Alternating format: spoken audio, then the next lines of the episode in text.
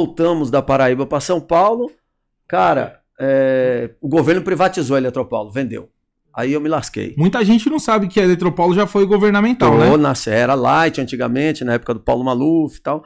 Meu pai ficou 30 anos na Eletropaulo, cara, aposentou lá. Enquanto era ainda estatal. Enquanto ainda era estatal. Quando começou a empresa, a Eletropaulo chegou para os funcionários e falou: Meu, nós vamos vender, nós vamos vender. Quem quiser aposentar, quiser ir embora, estamos fazendo um planão aí bacana. Aí meu pai entrou num desses planos, pegou um dinheiro bacana, pegou um salário legal, meu, e aposentou. E, e aí eu voltei com meu pai, cara, pra cá, a gente voltou pra São Paulo e. Todo mundo? certo. Todo mundo, a família é sempre unida. Nunca ninguém se dispersou no meio do caminho, não. Putz, seu pai caprichou, mano. É filho Tá- pra caramba, é, né? Cinco filhos. Tá E aonde, onde um ia, todo mundo ia junto, cara. Sentava, conversava e vamos, vamos, vamos embora. E nisso eu voltei e não rolou, mano, entrar na Eletropaulo. Falei, caralho, e agora? O que eu faço da vida, né? Aí, meu, fui fazer um curso de processamento de dados. Na época, você processar, fazer curso de informática, tava no auge, né? Programador, essas bagaças. Eu não gostava, mas, meu, é o que vira hoje, né? E aí fui fazer esse curso e de dia eu trabalhava, né? Aí eu comecei trabalhando de, de ajudante de eletricista de carro. Fiquei um tempinho trabalhando, vi que não dava muita, não dava muita liga aquilo ali. Meu, aí fui trabalhar num escritório na Alumínios Canadense, lá em Pinda. Eu cuidava de 80 funcionários e acho que umas 10, 15 em pilhadeira. Caramba. É. Já era comandante nessa época. É, mas era uma bosta, não gostava não, me perdoe. Eu sou grato pelo emprego, mas puta, me fudi nesse emprego. Assim, não me adaptei, sabe? Sala fechada, ar-condicionado, nunca gostei disso. E, e não rolou muito, fiquei três meses e pedi pra rapar fora. Falei, vou sair fora disso. E fui trabalhar com meu pai daí. Aí a gente foi trabalhar construindo casa. Pedreirão. Aí eu me dei melhor. Era bem mais cansativo, mas eu me sentia mais à vontade, me sentia... Então fui trabalhar construindo casa. Eu falei, pai, pai, é o seguinte, meu. É, eu tenho que procurar alguma coisa para fazer. No meio do curso do processamento de dados, eu conheci um subtenente da aeronáutica. Porque Guara, eu morava em Guaratinguetá, e Guaratinguetá é o berço. Putz, capitão, a gente tá tendo um tiroteio aí, meu. Mano, eu escutei um barulho aí também. É, mas é do stand. É. Já tô aqui onde tá. ó. Cara, aí foi indo, conheci subtenente, aí prestei pra escola de especialistas da aeronáutica, não passei, não, não virava, o pau tá comendo aí fora. Oficial mano. ou, ou Sargento, sargento. Praça? Lá é, a esco- é o berço da, da formação dos sargentos da aeronáutica do Brasil, em Guaratinguetá. E não rolou, não passei. Nisso surgiu a polícia. Aí eu prestei a primeira vez pro Barro Branco, vi como é que era, vestibular da FUVEST, aquela pegada toda. Eu falei, pai, ó, na moral, vou trabalhar firme com você esse ano, vou guardar uma grana. O ano que vem eu não trabalho, hein? Ah, pra, você vislumbrou. É, eu falei, eu não trabalho porque eu vou estudar pra esse Barro Branco aí, ó. Pra entrar no Barro Branco. Ele falou, não, demorou. Aí, Ninguém na família. até então ninguém, não. Aí começamos, meu, estudar, pá, pá. Começamos a estudar e trabalhar, e, meu, e cava buraco, e faz concreto, e enche laje, meu, pesadão. Acordava 4 horas da manhã, comia uns ovos cozidos com farinha com meu pai. A gente tinha um Fusca. Jogava a ferramenta no Fusca e ia trabalhar, mano. Voltava à noite Isso casa. com quantos anos? Ah, já, eu acho que eu tava com 21, 22 anos, um negócio assim. E aí juntei o dinheiro, fui lá no cursinho, no Poliedro, saudoso Gerson, o professor Gerson que faleceu, ele tinha uma doença congênita nos ossos e tal, ele felizmente faleceu, e foi ele, meu, nos ajudou muito, porque o dinheiro que a gente tinha não dava mesmo para pagar o cursinho, cursinho caro e tal, e, e nessa brincadeira aí, foi eu e minhas irmãs pro cursinho, já para fazer um pacote só, todo mundo estudar, para ver se conseguia entrar no Barro Branco. Começamos a estudar, parei de trabalhar e só estudando. Aí eu tinha um outro negócio que eu tinha que vencer, o bronquite, meu. Eu não aguentava correr, cara. A vida toda bronquite, meu, passando mal. Correr e o cimento não zoava você, não? Não, zoava, mas, meu, tinha que trabalhar, né, cara? Tinha outro jeito? Cal, é, não tinha outro jeito. De vez em quando ficava doente, ia pro hospital, inalação, injeção e tal, mas ia lá. Cara, aí eu treinei um ano, um ano foi estudando, eu falo pra todo mundo, e treinando todo dia. Eu, eu corria e fazia barra todo santo dia. Eu não aguentava fazer uma barra quando eu comecei a me preparar para o concurso do Barro Branco. E aí fizemos isso, estudamos, treinamos, cara, e prestamos o, o vestibular da FUVEST. Nós, nós fizemos um cursinho entre os quatro irmãos. Eu, a Daína, a Fátima e a Andréia. Dos quatro, só a Deia não passou na FUVEST. Arrebentamos, mano. Três irmãos no mesmo cursinho, passando Barro por Branco? Barro Branco na FUVEST, é. Eu não Passamos. sabia. É. Pra mim, os seus irmãos eram praças. Não, eu tenho duas irmãs capitãs da PM. Caramba, É. Silva Rosa. Aí, Então vocês, vocês ingressaram no Barro Branco na mesma turma. escuta, não. Entendeu? Manda. E aí o que aconteceu? Prestamos, passamos os três no Barro Branco. No final de tudo, só eu passei. A Daína reprovou no psicológico Putz, as outras fases. e a Maria Rosa reprovou no dentista. Aí no ano seguinte, eu já era, já estava indo pro segundo CFO, aí a, a Daína passou em tudo. Entrou. A Maria Rosa reprovou de novo. Depois de dois anos, a Maria Rosa entrou. Quando a Maria Rosa entrou, já era quarto ano. Já tava quase saindo Já aspirante. estava saindo, já estava formatura. Eu- aí eu era quarto CFO, a Maria Rosa era primeiro ano e a Daína era terceiro CFO. Terceiro, então fizemos a academia juntos ainda, contemporâneos, né? Então o, o, o aspirante de tenente ele já ficou quatro anos quando ele sai pra rua pra estagiar, ele já ficou quatro anos lá? Na academia, já. Quando você, você vê o aspirante, ele já, já ficou quatro É anos. uma no Barro faculdade, meu. É uma faculdade, é. Entendeu? E, e aí me formei, né, cara? Sonho realizado, família realizada. Seus pais? Irmãs, vixe, feliz pra caramba. Meu pai adora, né, meu? Meu pai é- apoiou demais a gente, até hoje apoia. Velho é embaçado, Paraíba, bruto, da hora. Meu pai é, meu pai é meu herói, né, meu? Todo mundo sabe disso. Meu pai é meu herói. E, e graças a ele, a minha mãe, a nossa família, que a gente chegou onde chegou hoje, né? Aí eu fui trabalhar na Zona Sul aqui no 27, né? Tá pertinho daqui de vocês. Fui trabalhar aqui na Zona Sul. Fiquei três anos e meio aqui no 27, depois Onde que é o fui pra 27, Rota. Silva Rosa? Lá no Grajaú. Grajaú. É. Grajaú tem a Teotônio Vilela. Isso. Ali é boca. Bocada. Ô, meu amigo. Aprendeu lá então. Aprendi, tanto é que de lá fui pra rota, né? Aí fui pra rota, fiquei cinco anos e meio na rota. Trabalhei junto com o Derrite, com, com a rapaziada que você conhece aí. O, o Coronel Meca, que hoje é deputado. Tá de estadual, né? É. E aí vai. Vai vir, pra- vai vir aqui. Vai vir? Vai é, vir aqui. então.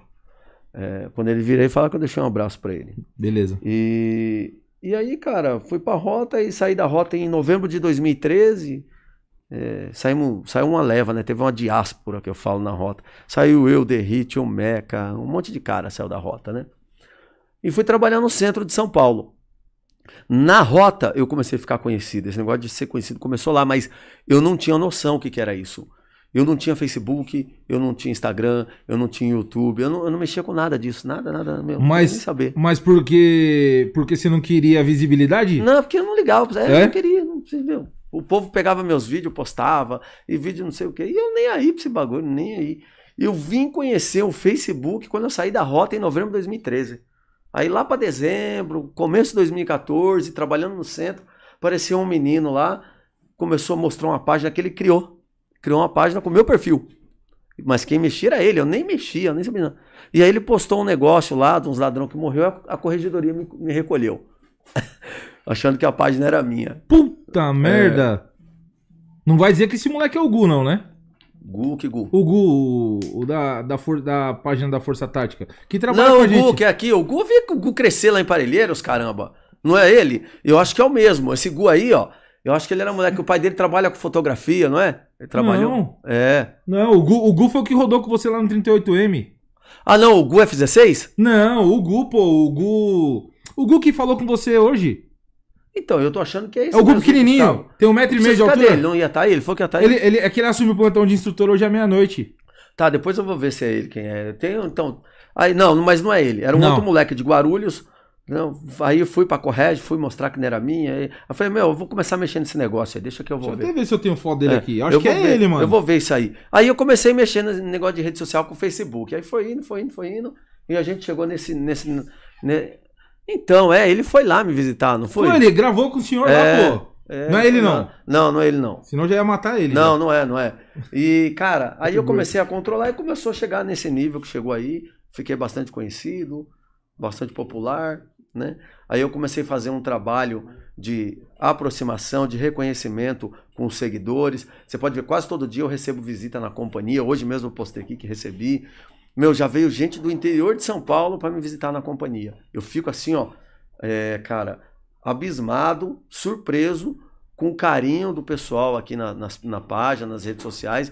O cara ele tem a manha de vir de longe, meu, de outra cidade, para me conhecer, para tomar um café comigo, e eu faço questão de receber todo mundo, viu? Tem dia que tá mais corrido, eu recebo rápido ali, tomo, né? Mas tem dia que eu consigo dar mais atenção. E, e aí a gente procurou transformar essa questão midiática, essa questão de aparecer, em algo positivo para a polícia e para a imagem da polícia. Em contrapartida, eu também fui beneficiado com isso, porque eu, eu fiquei famoso, né? Eu ganhei projeção, eu ganhei respeito, ganhei conhecimento. Gostou né? disso? Tem os prós e os contras, viu? É, tem os prós e os contras. Quais são os contras? Os prós eu sei. Os mais o mais, meu, o que mais pesou na minha vida até hoje foi o relacionamento interpessoal com mulher, esposa. Difícil, cara. Difícil pra caramba. Mulher tem ciúme, mulherada fica mandando mensagem. Meu, tem mulher que não tem limite, né? Manda uns negócios que não tem nem que mandar. Caramba, capitão. É. Isso porque você é. Porque eu sou bonito. Você né? é feio pra caralho. Porque eu sou bonito. Desculpa minha sinceridade. Não, é. Eu sei que a minha beleza é. minha beleza é foda, mano. Não sei se alguém já teve coragem de falar pra você. Não, fala toda hora, mas eu sei que é ciúme, é inveja da, da oposição. Ô, ô capitão, eu me atrevo a dizer que. Paraíba? Foi pra Paraíba, Paraíba, alguma vez a pé no sol? Paraíba, mano. Oxi. Você é doido, meu. É zoeira, é zoeira. É, então tem os prós e os contras, né? E hoje eu procuro, eu tenho que viver com isso. Muita exposição, graças a Deus sou bastante conhecido. É, falar assim, qual retorno isso aí te deu? Não, não. O retorno que dá é o reconhecimento, são oportunidades de conhecer vocês, receber vários convites para em, em lugares, né? E isso é, isso é interessante. Rapaz, a abrida da, da latinha aí, não, zica, hein? Eu já achei que era outra coisa. Esquece que final de semana carregou, hein, meu? É não dá, não. Meu. Tortei o caldo no final de semana, nem pode. Então, a gente chegou nesse ponto, meu. Hoje a gente vive é, bem linkado, eu vivo bem relacionado com as redes sociais. Não é fácil equilibrar rede social e polícia. Mas e a parada do de, de, por exemplo, na vida pessoal, tá no restaurante o pessoal. Direto acontece. E o problema não é comigo, eu não ligo, de verdade. Eu cumprimento, tiro foto, ouço, tal, normal. Mas a, a experiência que eu tenho é que, com o tempo, é, a sua esposa, a sua mulher, é difícil encontrar uma que suporte isso aí. Meio que enche o saco, mulherada Mas não aguenta não. Em relação à segurança, porque assim, ó... Fique... Não, a segurança, a gente anda atento, né, meu? Eu ando ligeiro. Eu ando Mas isso não é maçante? É cansativo, pra Porque assim, ó...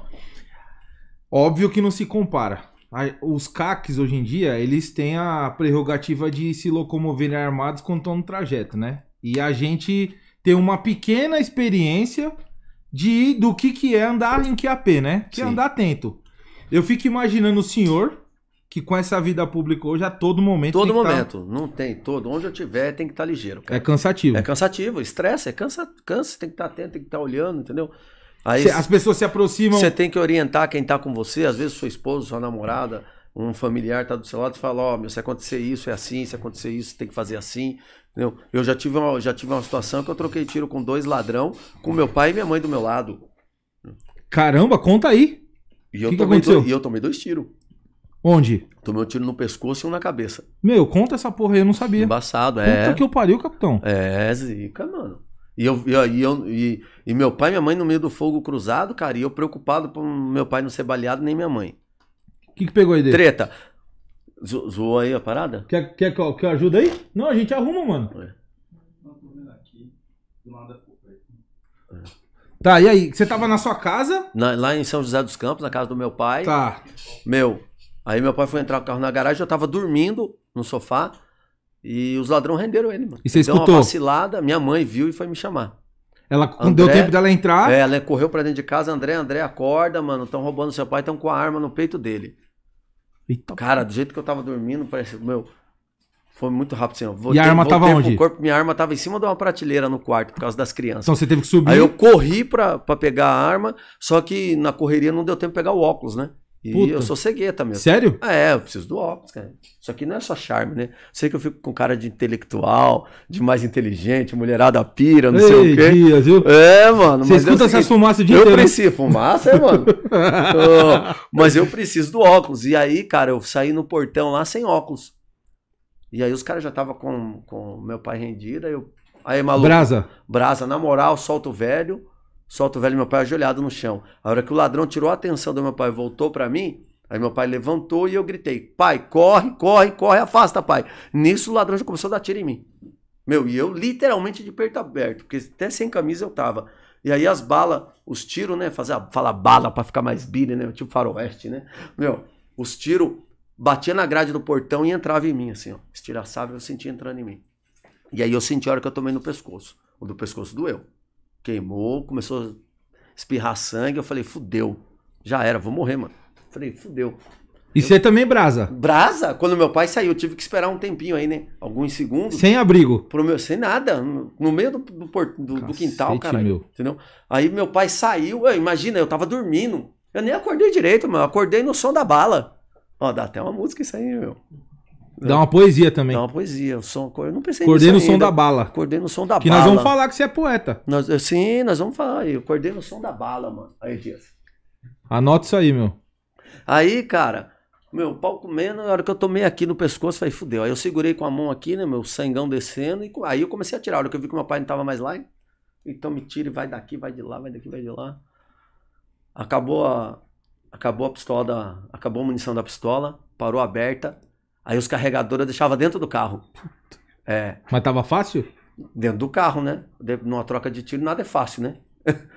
Cara, Mas deu, mas deu pra. pra- então, aí eu baleei os caras, eu vi a hora que o motorista já tava no. Tinha um ladrão que já tava no volante do Corolla do meu pai, meu.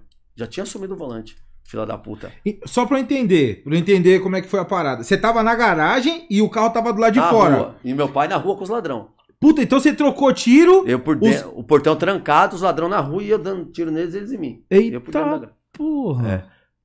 Aí os ladrão. Você, você viu que você baleou o motorista. O motorista caiu em cima do volante e eu vi a hora que eu acertei o outro também, o passageiro. Então correu. teve. O ladrão morreu. Morreu porra nenhuma, nós vamos contar aqui. Manda. Na raça do caralho. Meu, é, mas tá dando risada, uma desgraça, não? Mas tudo bem, eu também não reclamo porque eu tô vivo, né? Poderia ser pior, eu poderia ter morrido. Claro. Ou, eu, ou meu pai, minha mãe já pensou, meu, você tá louco. Sim, muita gente na época quis falar pra mim, você é louco, você não podia ter reagido, seu pai e sua mãe estavam lá. Falar é fácil, viu, gente? Eu quero ver você se envolver na situação lá, ao vivo e a cores na hora, entendeu? Pra ver qual que vai ser a sua reação. Normalmente quem fala nunca deu um tiro, né? Então, é, pra ver qual que vai ser a sua reação. A minha reação na hora ali foi de defesa, meu. Entendeu? Foi de defesa. E aquela defesa assim, meu, você tá louco? Mexe comigo, mas não mexe com a minha família, meu. Claro. Rendeu meu pai ali na rua, o mundo acabou pra mim. Acabou mesmo que eu fui de peito aberto, tomei tiro e não tava nem aí não, velho. Tava indo pra cima dos vagabundos, entendeu? E aí recarreguei a pistola, os caras conseguiram fugir com o carro baleado. Recarreguei a pistola. Pulei o muro Tá e fui porra. correndo a pé atrás. Tá, porra. Fui atrás. Sangrando. vendo- sangrando, eu vendo o Corolla indo embora e eu E correndo no meio da rua. E eu correndo no meio da rua. Mano. Eu falei, enquanto eu não cair, eu não paro. Dá minha água aqui, ô dia. Você tá dando minha água embora? Ah. Meu, enquanto eu, não, enquanto eu não cair, eu não paro. E aí, graças a Deus, consegui apoio, né? Fiz igual na polícia de Nova York, vinha vindo uma menina, que depois eu descobri que era minha vizinha, na hora eu não enxerguei ela, visão de túnel, adrenalina. Ela vinha falando no telefone, eu vi o telefone, tomei o telefone dela. Ligou, pediu Aí liguei apoio. o 90, fui correndo na rua, passando as coordenadas pra polícia. Aí veio o BAEP, veio o Águia, veio todas as viaturas, veio todo mundo. Aí conseguimos pegar os vagabundos. Pre- Prendeu, é, prendeu. Infelizmente. Infelizmente, é. E aí, aí o, o, sal- o saldo. Eles presos, o senhor tomou esse. Esse É. tiro foi estilhaço. O tiro mesmo. Então, mas foi um estilhaço, né? Um pedaço de chumbo que estilhaçou na grade do portão, mas foi um pedaço de chumbo. E entrou. Entrou aqui, transfixou. Tem um caroço até hoje aqui atrás, ainda no pescoço. Tem um caroço aqui, ó. Caramba. E um outro, a metade de um chumbo, de um 38, estilhaçou e entrou na cabeça. E aí eu nem percebi. Quando eu cheguei no médico, o médico falou: Meu, por que que você tá sangrando aqui na cabeça? Eu falei: Não sei. Você no pescoço, peraí. Aí eu olhei e falei: Tem uma coisa na sua cabeça. Mandou tirar a radiografia, tava lá o chumbo, assim, ó. Pedação de chumbo. Ô, capitão, explica pra galera, até mesmo para pros caques que acompanham a gente, qual que é a sensação de fato, de fato, de na hora que você tá trocando tiro assim, de como que o corpo reage, igual o senhor falou da, da visão de túnel. Explica pra galera o que que acontece, os sentidos que a gente perde. Não, perde, meu, é muito louco. Por, por isso, aqui. É.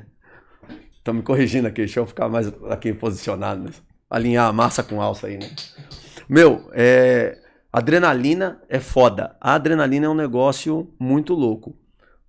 Para algumas pessoas, ela faz com que as pessoas se tornem corajosas, enfrentem o perigo. Para outras pessoas, ela faz com que a pessoa se acovarde, trave, pare, né? No meu caso, graças a Deus, eu não me acovardei. mesmo fazendo algumas coisas erradas, fora do procedimento de segurança, eu fui para cima dos vagabundos. Tomei tiro, dei tiro neles, e a pegada toda. Mas na hora de uma ocorrência, aquilo que a gente fala, você é aquilo que você treina. Você tem que estar, tá, meu, é, bem treinado, você tem que estar bem acondicionado com o equipamento que você usa e você tem que treinar muito. Por quê? Porque isso é verdade. Você vai raciocinar menos na hora de, de um, um nível elevado de estresse e vai fazer mais aquilo que está no seu intuitivo, naquilo que você treina. Memória muscular. Memória muscular, no seu condicionamento. Entendeu? Então, por isso que é importante treinar, porque é foda na hora, meu. Olha, o que, que eu fazia? Eu lembro, o policial carrega os carregadores aqui, né? Ó. Meu, que nem eu tô com dois aqui, ó. Mesmo padrão. Na hora que eu vi que acabou minha munição, eu soltei o carregador e eu passei a mão aqui, ó. Porque está acostumado. Um carregador sobressalente. E aí eu não tinha, não achei nada. Aí depois que eu lembrei que estava dentro do carro. Entendeu? Aí depois dessa troca de tiro eu já mudei completamente meus procedimentos. Em algumas coisas que nem eu não deixo mais, o carregador é comigo, tá aqui, ó. Tá aqui, tá aqui, tá tudo aqui, cara. Porque é memória muscular. A hora que der a visão de túnel, que você, adrenalina explodindo no seu sangue, você vai fazer aquilo que você está acostumado a fazer.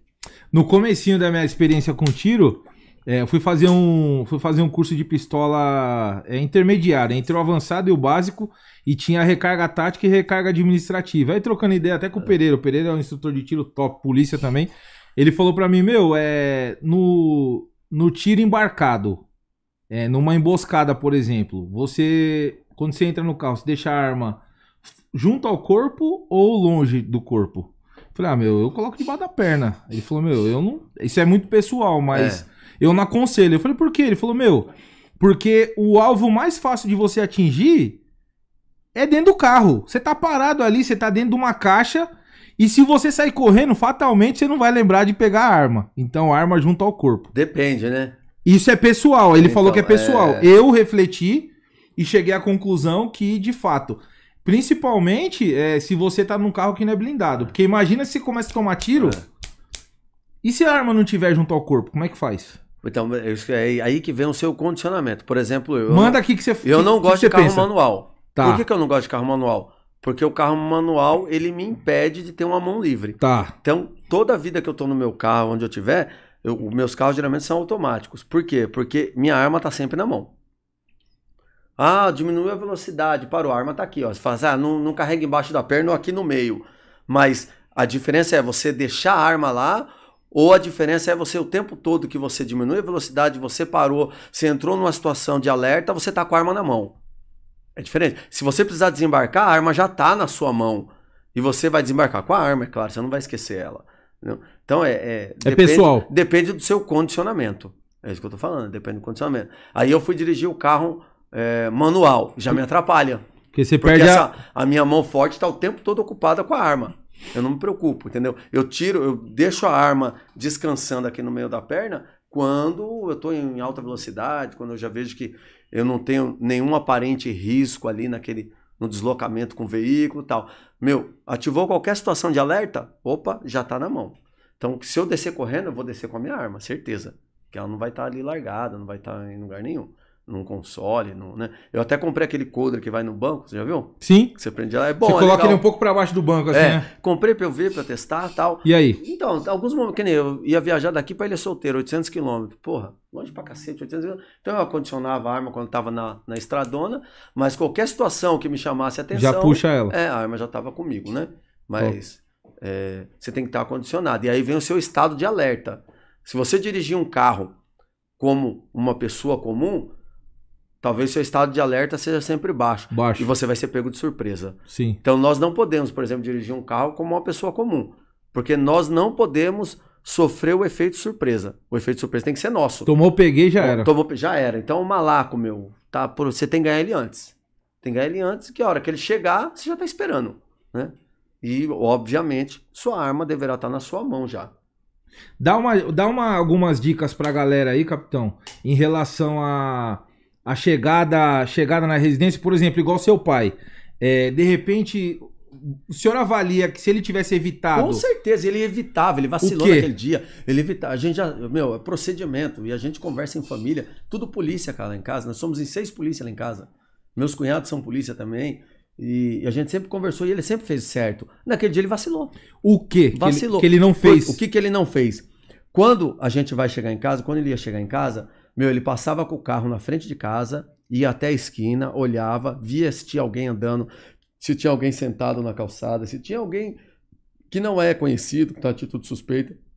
Ele manobrava o carro e aí sim, ele ligava para minha mãe, já dava o sinal, minha mãe já sabia. Então, quando ele parava o carro na entrada da garagem, o portão já estava aberto. Ele, era só, ele não parava, ele já entrava direto para a garagem. E ele já tinha é, ganhado a rua, se tinha alguém ali não. Nesse dia, ele chegou e embicou o carro, portão fechado ainda. Tanto é que eu fiquei preso de- dentro de casa. Se ele tivesse abrido o portão, eu tinha ido pro corpo a corpo com os vagabundos, entendeu?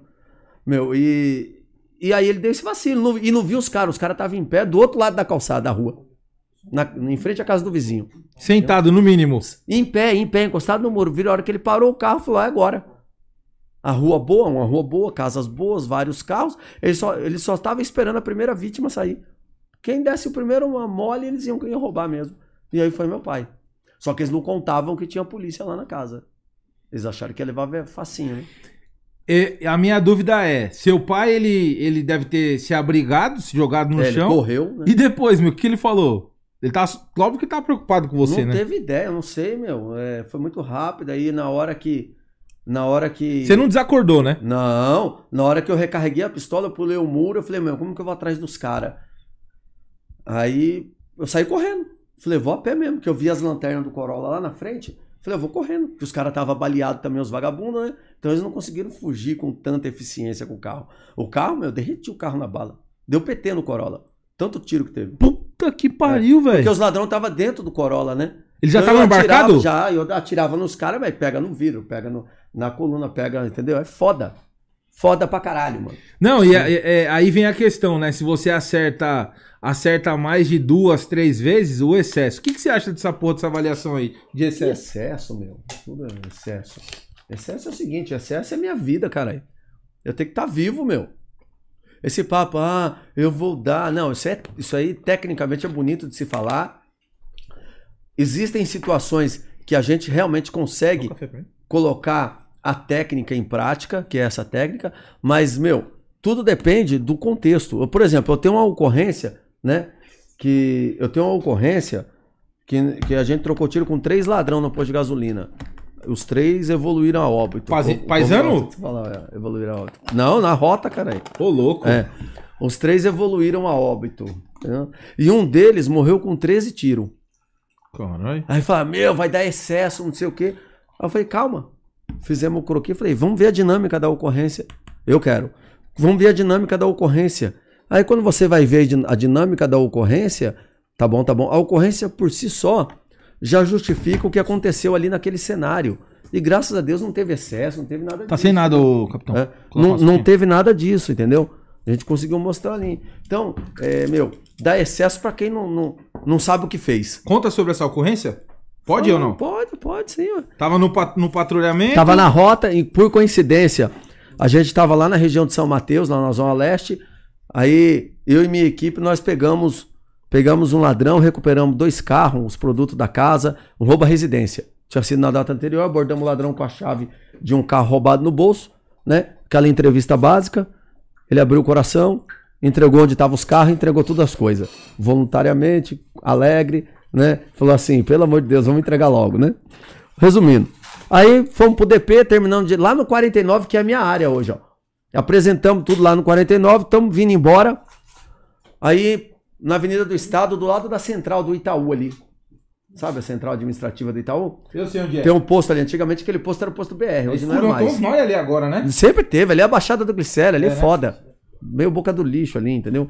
E na hora que a gente entrou no posto, cumprimos o procedimento tático de rota para entrar com segurança, essa foi a nossa sorte. Tinha três ladrões roubando o posto. Um tava rendendo o frentista entre as bombas e tinha dois dentro da conveniência. Flagrantão. É, não deu flagrante, né? Infelizmente, né? Por que eles não morreram? lá? Morreram, cara. Então, Ah, é verdade, verdade. Pode crer, os três zeraram. Puta, infelizmente, né? Poxa vida, porra nenhuma.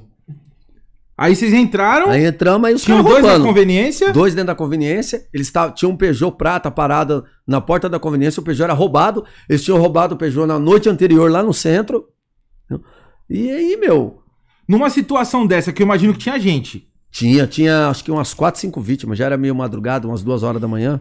Ô, ô, capitão, eu tô falando isso pra enobrecer o trampo. Porque a galera Não, é foda. adora falar, É. certo? Mas e- é, é, na hora que, que vê o, o, o- barato pegar fogo, é, são os primeiros a chamar a polícia, né? Conta, imagina a situação, Tem- galera, dele chegando no posto de gasolina, um monte de inocente, e você não sabe quem é inocente. Exato, E quem eu vou não falar é? isso agora. Tem um, Manda. tem, um, tem um exemplo do frentista. Por quê? Visão de túnel, meu adrenalina aumenta, tiroteio, vê os ladrões com as armas na mão, as, as vítimas tudo deitadas no chão, cara, dentro da conveniência. Ora, a cena que eu vi, o Peugeot parado, meu, o, o caixa atrás do balcão com a mão em cima da cabeça e o ladrão com a arma apontando enchendo o bolso de dinheiro. Pegando dinheiro do caixa e enfiando dentro da jaqueta. Meu, aí a situação era que os ladrões viram que, que a gente tinha. A rota tava lá dentro do posto, meu. Eu escutei um primeiro disparo à minha esquerda. Só que eu não vi o que estava acontecendo à esquerda. Por quê? Porque a gente abriu o leque. Então foi eu e o Nielso pelo flanco direito do posto. E foi o, o, o quarto, o terceiro homem com um estagiário. Tinha um polícia estagiando na minha equipe. Então tinha cinco componentes. Cinco polícia.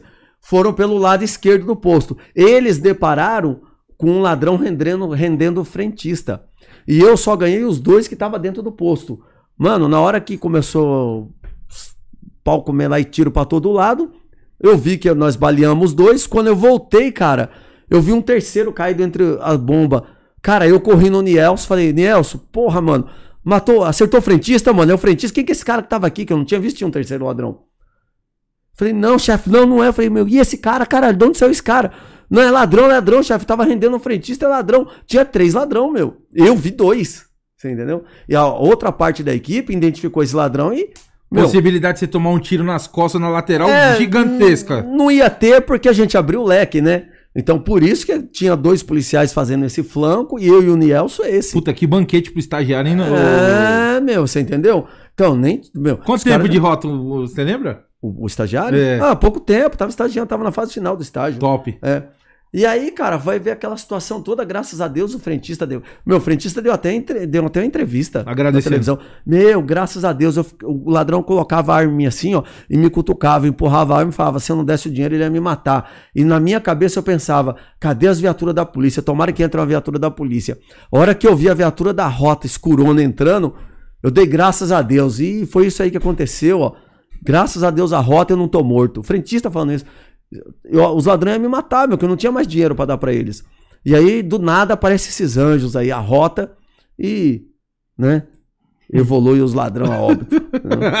eu vou... Essa é nova, hein? né? Evoluiu Tinha os que la- ser antigo. É? É. Eu nunca tinha ouvido não, bicho. Então eu sou cabaço. E aí, aí, depois dessa. Teve essa ocorrência do, do, do seu pai lá, que, do, do, De São José dos do Campos. assalto, pá. Já tava na rota nessa época não? Do assalto. Não, eu tava no oitavo batalhão, tinha acabado de sair da rota. Ah, já foi depois de 2013. É. Caralho. É. Aí depois, na rota, além dessa resistência, teve outras ou não? Não, teve, teve. Quantas? Não, Não? não? é. Melhor não? Tem uma que é, é- tem uma que é emblemática, né? Eu, eu matei pouco. Eu pergunto sério mesmo. mesmo, eu matei pouco. Eu, eu fui um cara equilibrado.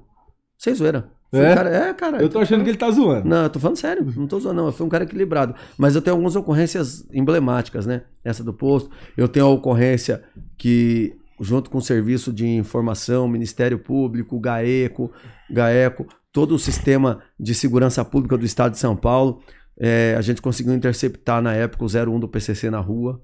Entendeu? Como que foi? É. Pode contar ou não? Pode, evolução é óbito, né?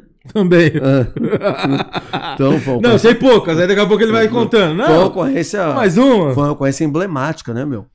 Ocorrência emblemática. Ô, o que né? pegou seu é, tá muito, tá muito é, é, comum os policiais com as suas características, principalmente a galera da rota, né?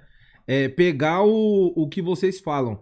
E o que me marcou foi que eu te conheci, nessa época que eu te conheci. Foi aquela ocorrência do desmanche, mano. Essa, essa não. Você tá Que você fala assim, ó. Você fala assim, é, o ladrão fala, não, senhor, eu era inocente nos É. B.O. que eu tinha. Você fala, é, Lugar errado, hora, errada. todo mundo cadeia foi feito pra né? inocente. É. Falei, cara. Essa fala. E você de viralizou. oclinho, É. pá. E nessa época aí, ó, cara, eu não tinha nem noção disso, esse vídeo rolando e eu lá fazendo meu. Foi nessa época que você tava. Não, nem aí. Eu você não não tava nem aí pra rede social. Eu vim descobrir que esse vídeo tinha viralizado e eu me tornei conhecido por causa desse vídeo, sabia? Quem que, quem que filmou nesse dia? Foi a imprensa? É, saiu com a gente. ó. É, a reportagem saía conosco, né, na viatura. E nesse dia eles estavam comigo, na minha viatura. E nós estávamos indo ali naquele desmanche averiguar uma denúncia de desmanche de caminhão roubado na Fernão Dias, cara, naquele desmanche. E, e aí eles acompanharam e começou ali, né, a entrevista, você tá entrevistando os caras, aí já começaram a ramelar nas ideias, aí a gente já começou a apertar, Foi uma denúncia, ali já tinha. é, já tinha denúncia.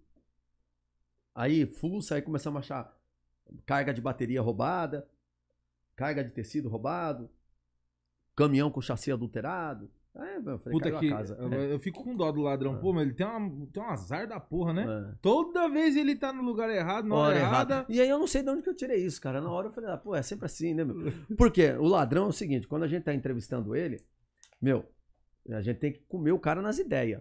Você tem que deixar a mente dele fervendo, pra não dar tempo ele pensar. Se você ocupar a mente do ladrão durante uma abordagem, fica mais difícil ele pensar em correr, ele pensar em reagir, ele pensar em mentir pra te enganar. Então você atropela ele nas ideias, ele não tem tempo de raciocinar pra responder. Ele vai responder o que tá na cabeça dele, o que é a verdade, né? Você pode ver, meu, né? Você brigar com a sua esposa lá, meu, e ela começar lá, você fala, caralho, não consigo pensar. Eu não é? Não dá pra pensar. Você vai falar o que você tem na cabeça, o que é a verdade. E a gente, meu, eu gostava de entrar na mente do ladrão, ainda gosto, né? Pra não dar tempo pro cara pensar. E aí eu comecei em cima. É, o cara falava um negócio já, não, eu retrucava. É, isso aqui, é, então todo mundo é inocente. Então quer dizer que o tiro de 12 não foi você, mas você assinou. É, então tá bom. Então você tá sempre inocente. Se tiver alguma coisa aqui dentro, e tinha, você vai como inocente de novo, tá bom? É. Não vai achando que eu vou E ficar foi. com dó de você. Não, e foi. Tá, e foi. Né? E é isso aí, mano. Isso aí, acho que a galera. O microfone? É, eu acho que É? eu. não. O chat. O pessoal tá. Pergunta aí, Vamos, pergunta aí. manda, manda, Manda aí. Manda. Pode mandar aí? Antes de perguntar, pede pro pessoal compartilhar, a gente já tá quase muitas pessoas. Galera, depois, o Silvio Rosa, você faz esse apelo pra nós aí também? Faz. Galera, curta, compartilha, assine as notificações, se inscreva, porque é importante pra gente. Só É assim que a galera vai É. receber o conteúdo aí. É, exatamente. Silvio Rosa, faz esse apelo aí pra E nós. tá difícil. Aí, rapaziada, vamos seguir aí o canal e o Instagram do Pode Pôr. Gostei Pode desse Pôr. mano. Pode Pôr, bacana. Parabéns, bonito o, o- emblema aí, ficou bonito o símbolo. Meu, vamos, vamos curtir lá. Vamos seguir no Instagram, vamos seguir no YouTube. Compartilhe o vídeo aí pra família, pra galera, pra quem apoia o nosso trabalho e pra quem gosta de uma resenha aí e gosta de dar um pouco de risada com o nosso trabalho, com coisa séria, mas sem ser bitolado, sem ser babaca, né, meu? Fala também da sua rede social, Rosa, pra galera. É o nosso aí. Quem não me acompanha, não me segue no Instagram, fico grato se puder seguir lá, arroba Capitão Silva Rosa Rota. E no YouTube também, Capitão Silva Rosa Rota lá. Dá um. Se inscreve, né? Se YouTube é se inscreve, eu tô lá. Se inscreva, Uhum, é. curta, compartilha e envia aí pra cinco amigos, pô. Se você enviar pra cinco e cada um dos seus cinco enviar pra cinco, é, infinito. ajuda. É, Uma dá- rede, né? é isso aí, é uma rede. Pra quem curte o trabalho do capitão, você tá hoje, hoje no 38. Hoje eu sou comandante da segunda companhia do 38, bairro de São Mateus, na Zona Leste. Pra você que é de lá e que gostaria de conhecer o trabalho do capitão, agenda lá um É horário isso aí. com a galera. E o nosso trabalho eu procuro mostrar de tudo aqui na rede social, tá? É, meu, final- sexta-feira passada agora nós fizemos uma ação social lá em São Mateus e entregamos 500 cestas básicas pro povo carente, né? Aí o pessoal fala, ah, o povo é, é, não é, eu vou dar um exemplo aqui, ó. Tinha mais de mil pessoas na fila. As cestas não deram para todas as pessoas que estavam na fila. A primeira, a mulher que estava em primeiro na fila, ela chegou no dia anterior, 11 horas da noite. Eu comecei a entregar as cestas 10 horas da manhã. Ela chegou 12 horas antes. Dormiu sentada em frente ao PP na calçada, enrolada num cobertor para pegar uma cesta básica. Entendeu?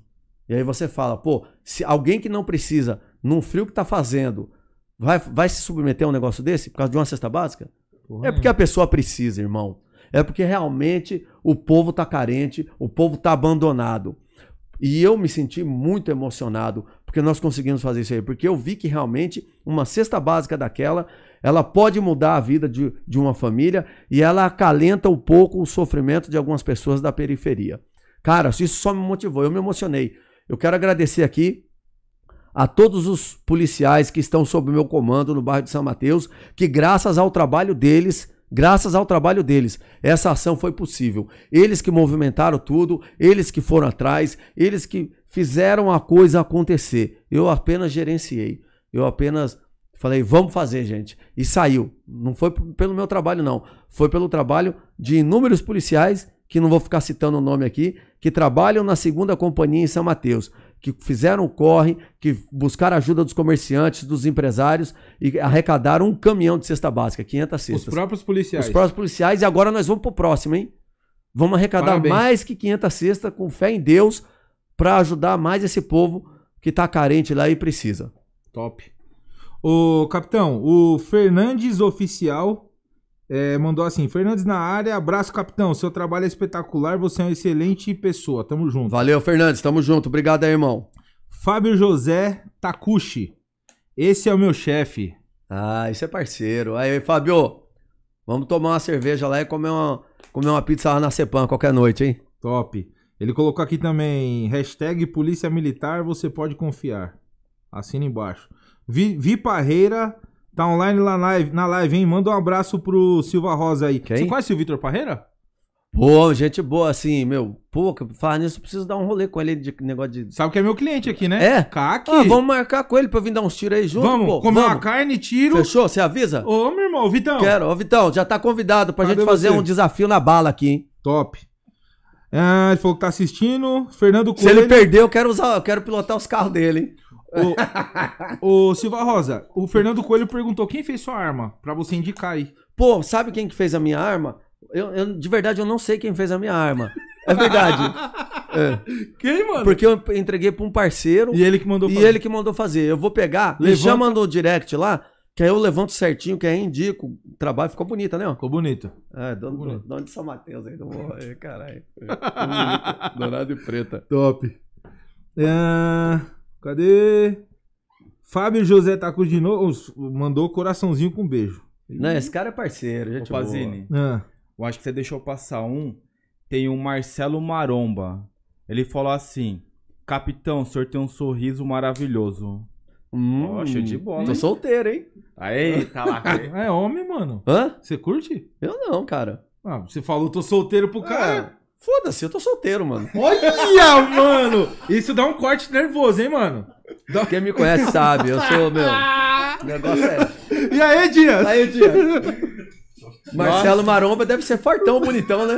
Pazini, tá até suada já. Ai, Meu Deus. Ah, moleque. É negócio de vapo? E- não, ele, ó. É? Ah, vai se então. apaixonar Mas por aqui mim. Então. estamos. Ó, Vai se apaixonar por mim. ó, aqui, aqui é sem preconceito, velho. Não, eu também não tenho. LGBTQ+, zoeira, não, eu não tenho galera preconceito. peso Quem aqui. me conhece sabe. Não tem preconceito. Eu sou macho alfa, né, meu? Nego- Tanto é que eu tô. Eu, eu tô pagando agora sem dever, hein?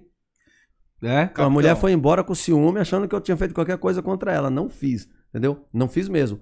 Mas já que a vida nos proporciona isso, Mas eu acho que se você tá falando no ar é porque você tá.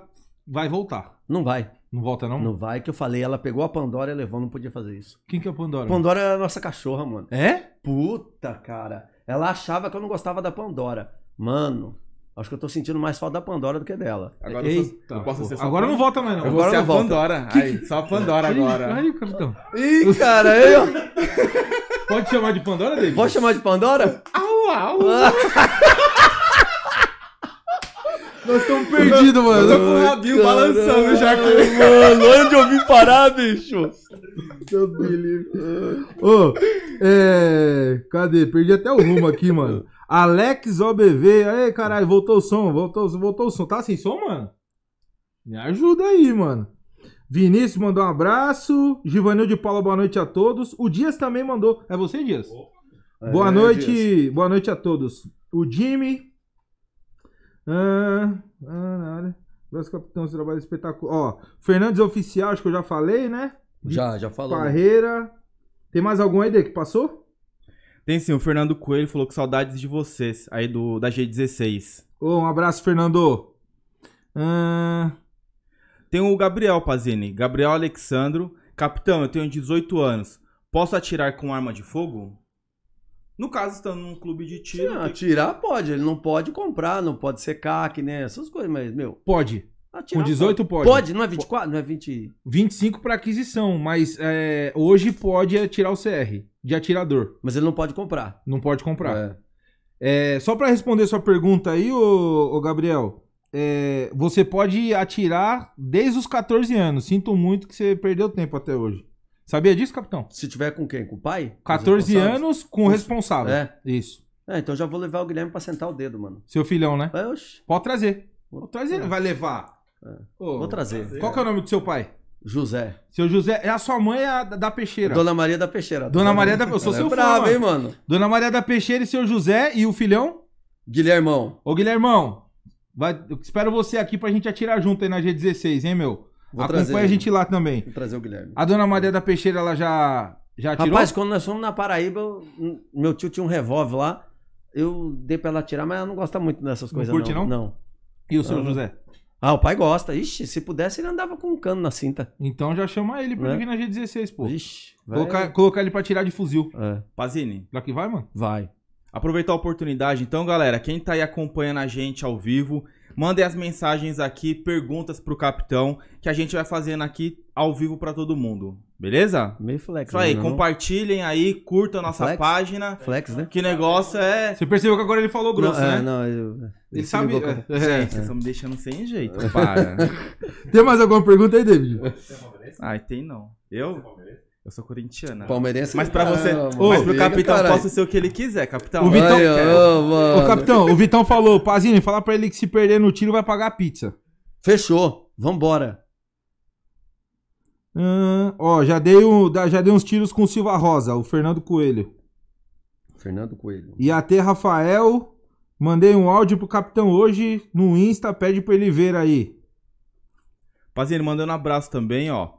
José Antônio Alves Acosta. Boa noite, Pazini. Boa noite, capitão. Boa Aqui noite. Cabo Alves acompanhando este conceituado podcast. Aê, junto. Cabo Alves. Esteve com a gente Ô, Cabo também. Alves esteve lá. É? É, que a gente, lembra que eu falei pra você que de hora a gente transmite lá no escritório, hora Sim, aqui? sim, sim. Ele foi lá no escritório, né? É, eu pedi pra você vir bom. aqui hoje pra gente dar uns tiros, se der tempo aí. Não, eu, meu, eu, o meu compromisso acabou, cara. É? É, ué. Antes eu tinha horário pra chegar em casa, né? Ah, é verdade. Agora, velho. Tava. O Dias. Já, vai atirar também, Dias? Então demorou. Ô, ô, não, mano, Opa, pergunta vai, agora vai, já, já deu, já. depois Acabou que a gente fala. Eu quero saber do seu livro, mano. Eu sou. Pô, se soubesse tinha trazido, meu. O outro eu não tenho. Eu tenho um livro lá que eu participei agora da publicação da Academia Itaense de Letras. De É, Itanhaém. De Ita- eu sou membro da Academia Hum, Itaense certo. de Letras. Graças, meu, mó honra isso aí ser nomeado lá. E, e eles fizeram um, um livro novo lá agora. Eu tô, tô no livro também. Fizeram uma coletânea dos autores da academia. Eu tenho lá uns cinco livros, esqueci de trazer na correria, mas depois eu, eu venho- é, é o pretexto pra voltar, entendeu? Demorou. O. O pessoal não se surpreende de, é, porque, a Sim, grosso modo, não tem meu. nada a ver com a polícia, né? Isso aí chamou muita atenção. Quando eu publiquei esse meu livro de poesias, é, aqui em São Paulo o povo é meio corrido, não dá muito valor pra esses negócios, né? Cultura. aqui Desinteressado, né? mano? É, é desinteressado. Agora, eu fui pro Nordeste, eu fui lá pra Paraíba, pro Ceará, cara, eu, eu não dava conta de dar entrevista, de bater papo. Eu vi as entrevistas rádio- que você deu. Na nas TV. rádio e na TV. Ô, eu participei, eu tive que ir em João Pessoa, eu tava no sertão da Paraíba. Eu tive que ir em João Pessoa participar do programa Cidade Alerta ao vivo. Fiquei mais de uma hora, meu, batendo papo com o apresentador lá ao vivo, falando da rota, falando da polícia, como que é isso aí? Os caras queriam entender. Mas como? Você é policial, rota, a gente já imagina que os caras só querem saber de matar todo mundo e você faz um livro de poesia, fala de amor, né? Outra, outro sentimento, uma coisa não atrapalha a outra. Como que é isso aí, cara? Então eu tive que começar a explicar tudo isso aí. Não atrapalha, uma coisa não tem a ver com a outra. É, na verdade, uma ajuda a outra. Não sei, cara. É, Agora eu entendi, mano. Agora eu entendi. Ô Dias, eu entendi a mágica. O ca... Porque, volta a dizer, capitão, você é estragadinho, mano. que é isso? Mas né? o é cara que faz poesia, mano. Dizem que eu pareço com ele, não falaram direto, né? É. Irmão, Vixe, mano. É Você faz cara? poesia. A hora que você. Se, se a mulher der a oportunidade de falar, ó. De Cochichar no ouvido? Mano, aí já era. É. É aí que perde. É, meu, nós temos outros predicativos, né? Olha lá, já olhou pra mim já, ó. Mano! Eu tô. Ô, David, o que, que você achou, mano? Tá apaixonado? Eu tô até suando. Aí, aí, Ih, mano. cara. Liga a porra do ar aí. Tá aqui, Liga o ar. viu, meu? Liga o ar. Tô te falando, meu. Baixa a temperatura aí. Pazini, tem, tem uma coleirinha ali pra gente ir embora junto? Meu, e eu vou falar pra você, eu recebo uma pá de. Meu, é foda, hein? Vou ficar quieto, cara. E, Meu ô, ô. Silva Rosa, e o seu livro ele tá, tá publicado onde? Tem, ele tá à venda, não tá? Não, agora, eu- eu- é, ele físico, eu- a gente mandou fazer mil exemplares, né? Quero até agradecer aí a rapaziada lá de Santo André, os empresários lá, é, que são amigos que patrocinaram o nosso livro. Eu mandei, e acabou assim, ó. Puta, que nem água, meu. Foi embora. Não tenho mais ele físico. Eu tenho ele aqui, ó. Quem quer, me chama, eu mando pelo WhatsApp o arquivo do livro. Gratuito? É, de graça. Aí, não cobro galera, ó. Nada. Aqui, não, cobro nada não. É, aí eu mando o livro, uma galera me chama e pede, eu mando, entendeu? Vou Top. mandando lá. É, eu tô escrevendo mais um livro, mas tá foda. Trabalhando igual um cavalo, meu. Trabalhando demais, não tô tendo tempo pra nada. A cabeça não consegue pensar, sabe? Pra você ser poeta, você tem que estar meio na. Na tá vibe, meio né? Zen, vibe, é, tal. Então, meu. O que, que quando- você utiliza pra se inspirar, meu? Tipo praia, tem Depende, apartamento não, qualquer quietinho? Coisa. É?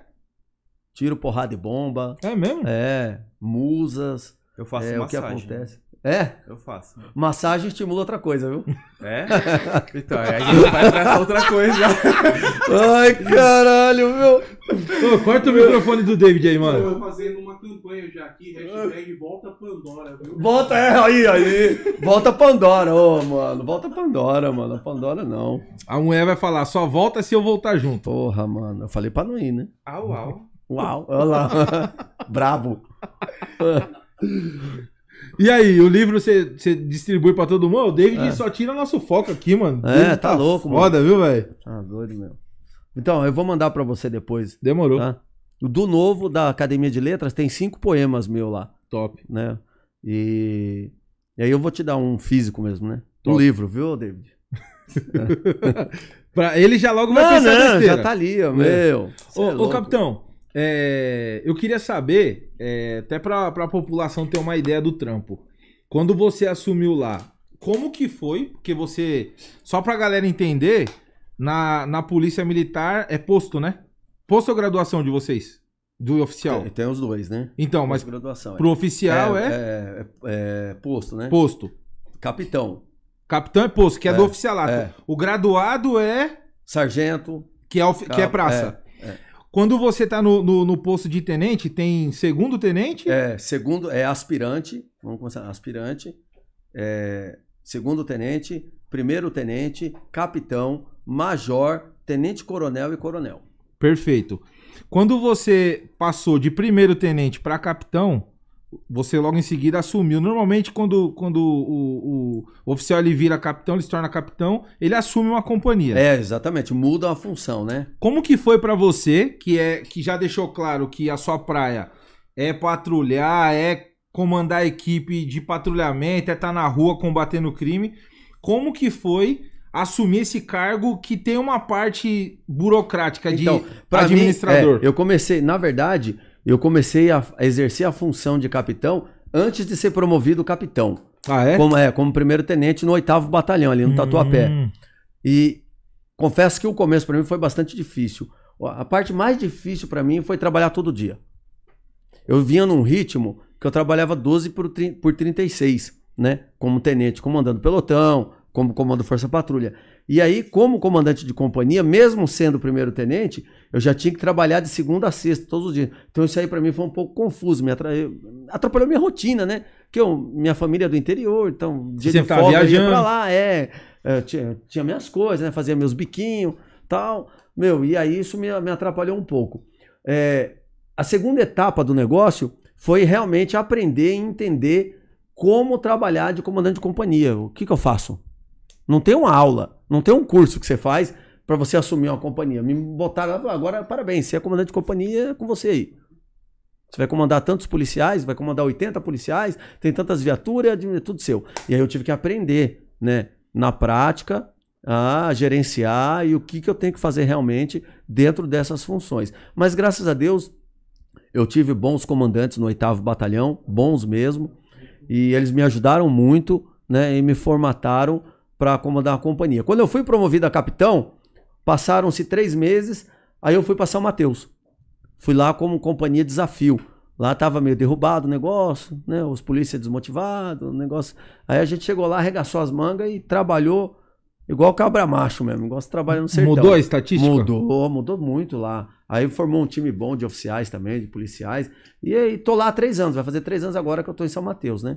Continuo por lá. Tá curtindo? Ah, eu gosto, né? Tô sossegado. ah, Comandar companhia, não, assim, não é todo mundo que gosta de com- comandar a companhia, mas a companhia, ela ainda é uma atividade operacional. Por quê? Porque eu pego minha viatura, eu vou apoiar a ocorrência, eu vou nas ocorrências, eu saio com os polícia na rua, meu, e Isso não é comum, né? faço, não é muito comum, não, é. Mas vocês vêm direto. Aí tem gente que achava que eu só ia pra rua pra fazer videozinho. Que, não, pô, eu vou porque eu tenho que ir, porque eu vou patrulhar. E você curte também, né? E eu gosto, é. E eu tô no meio das ocorrências, eu me envolvo, né? Tem uma ocorrência também que pegou. É, uma ocorrência não, uma abordagem. Você tá no. Você faz um paralelo.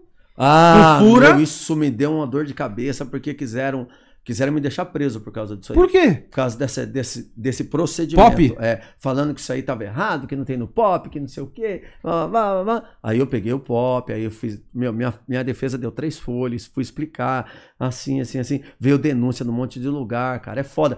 O que acontece? Quando você viraliza aqui nas redes sociais, principalmente exercendo o trabalho policial, você fardado ou na viatura. Incomoda? a- incomoda muita gente.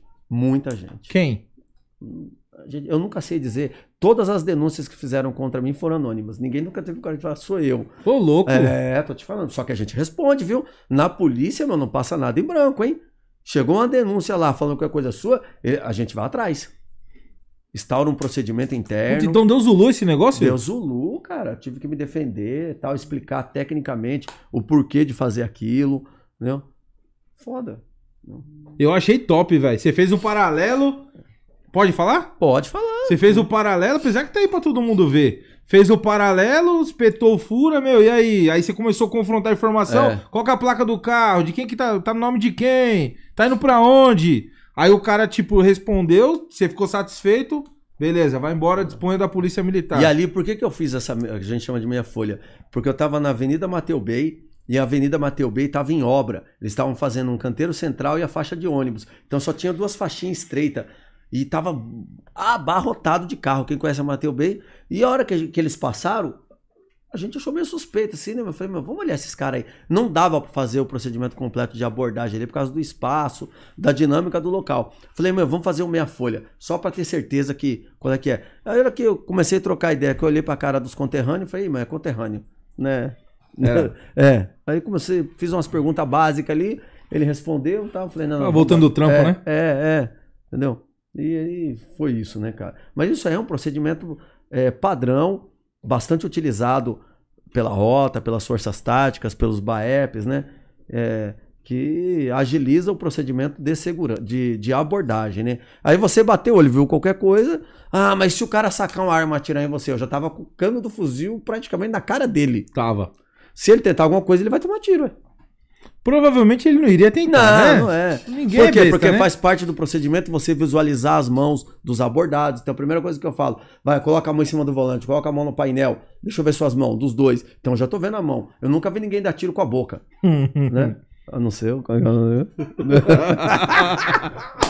Você gostou do David, né? Então mano? se apaixonou, se apaixonou. Não, não é, não pode deixar passar em branco, né, meu? É a deixa que, era a brecha que o sistema queria, né? Isso aí, meu. Eu fiz até um negocinho pra você agora, de Ixi. coração. Da Pandora, da sua Pandorinha aqui agora. Ai, cara. Batatinha quando nasce, esparrama pelo chão. Olha aqui. Capitão quando me prende, apaixona o coração. Ai!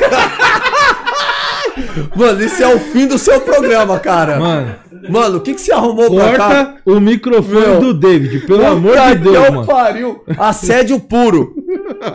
Meu, Ô, e pior que você Que falar. desgraça. Se você falar que vai dar voz de prisão nele, ele vai adorar. não, é o que quer. É o que tá pedindo, Deus tá implorando. Tá louco, meu. Quer, quer me revistar? Nossa senhora, meu. Ô, ô Silva Rosa, Essa hora e esse preço, hein? me diz uma coisa. É. Quando você. Vamos voltar um pouquinho. Quando você, você entrou na rota lá. Até mesmo pra galera saber, não precisa contar dos detalhes, que isso é místico, eu sei disso. É, a rota é foda. Como que foi? Qual foi a sua maior dificuldade, cara, quando você chegou lá na rota? Porque imagina assim, né? a rota pela, pela mística que tem, pelo jeito que, que a galera de lá trabalha. Eu já tive a oportunidade de ir lá, a educação. Não que os, o, o, Sim, o 01, o sim. pessoal da patrulha não É. tenha, mas lá Mas é lá a doutrina cobra, é diferencial. Irmão, lá é. Meu, eu, eu- toda vez que eu, eu, eu vou lá, eu sou recebido da mesma forma. Sim. Ô, tudo bom? Que o senhor seja bem-vindo tal. E eu imagino que a cobrança é dura. Quando você chegou lá, você imaginou que já era assim? Você já tinha per- Lógico, já sabia. Já não, sabia. Não, é. E foi sem novidade? Assim, não, eu tive que, eu tive que me adaptar a muita coisa, né? Eu vinha do tático do 27, tatiqueiro, meu, tipo, meu maluco, meu, e arrebentava todo mundo e foda-se, e tocava desordem no, no Grajaú, tal. E eu tive que adaptar o meu procedimento, a minha postura, o que eu fazia para atender a doutrina de rota e tá dentro do padrão esperado pela rota. Então não é simplesinho não, meu. Por isso que muitos caras têm dificuldade, não conseguem passar no estágio. né? Porque é difícil mesmo, não é fácil não, cara. Tem que se empenhar bastante. Qual foi a sua, a sua maior dificuldade que você avalia lá na rota? E se você fosse. Se você fosse falar assim, meu, a rota é diferenciada. Diga o, o, do... o mais difícil, pra mim, o mais difícil na rota, eu em 30 dias eu já tava comandando pelotão. Meu estágio durou 30 dias, nada mais. Cara, e o mais difícil lá é o relacionamento interpessoal. Por quê? Porque é, cara, é porque o policial de rota, ele tem a autoestima muito elevada. A vaidade, o ego, meu, a coragem. É um policial que ele é diferenciado, geralmente o policial que vai pra rota, ele, ele tem alguns cursos, ele é um cara mais preparado tecnicamente, porque a rota exige isso. E quando você coloca, meu, é, deixa eu ver se eu consigo achar um exemplo. É, você já pensou você pegar aqui, aqui, ó, você quando vai numa festa, a sua mulher, ela se veste pra você ou pras outras mulheres na festa? Ela não é pra você, ela quer chegar na festa e ser a destaque. Ela quer ser a mais bonita, não sei o que tal. É a mesma coisa. Então é, um, é uma fogueira de vaidades. Entendeu? Lá dentro. É uma fogueira de vaidades. Então isso é o mais difícil de você se encaixar e conseguir durante o estágio e sobreviver lá dentro. Porque, irmão, saiu pelo portão ali das armas, saiu pra rua, o chicote estrala. Rota é rota, mano. É é a rota contra o crime, contra o vagabundo. E escreveu, não leu, o pau comeu, velho. É sem massagem, entendeu?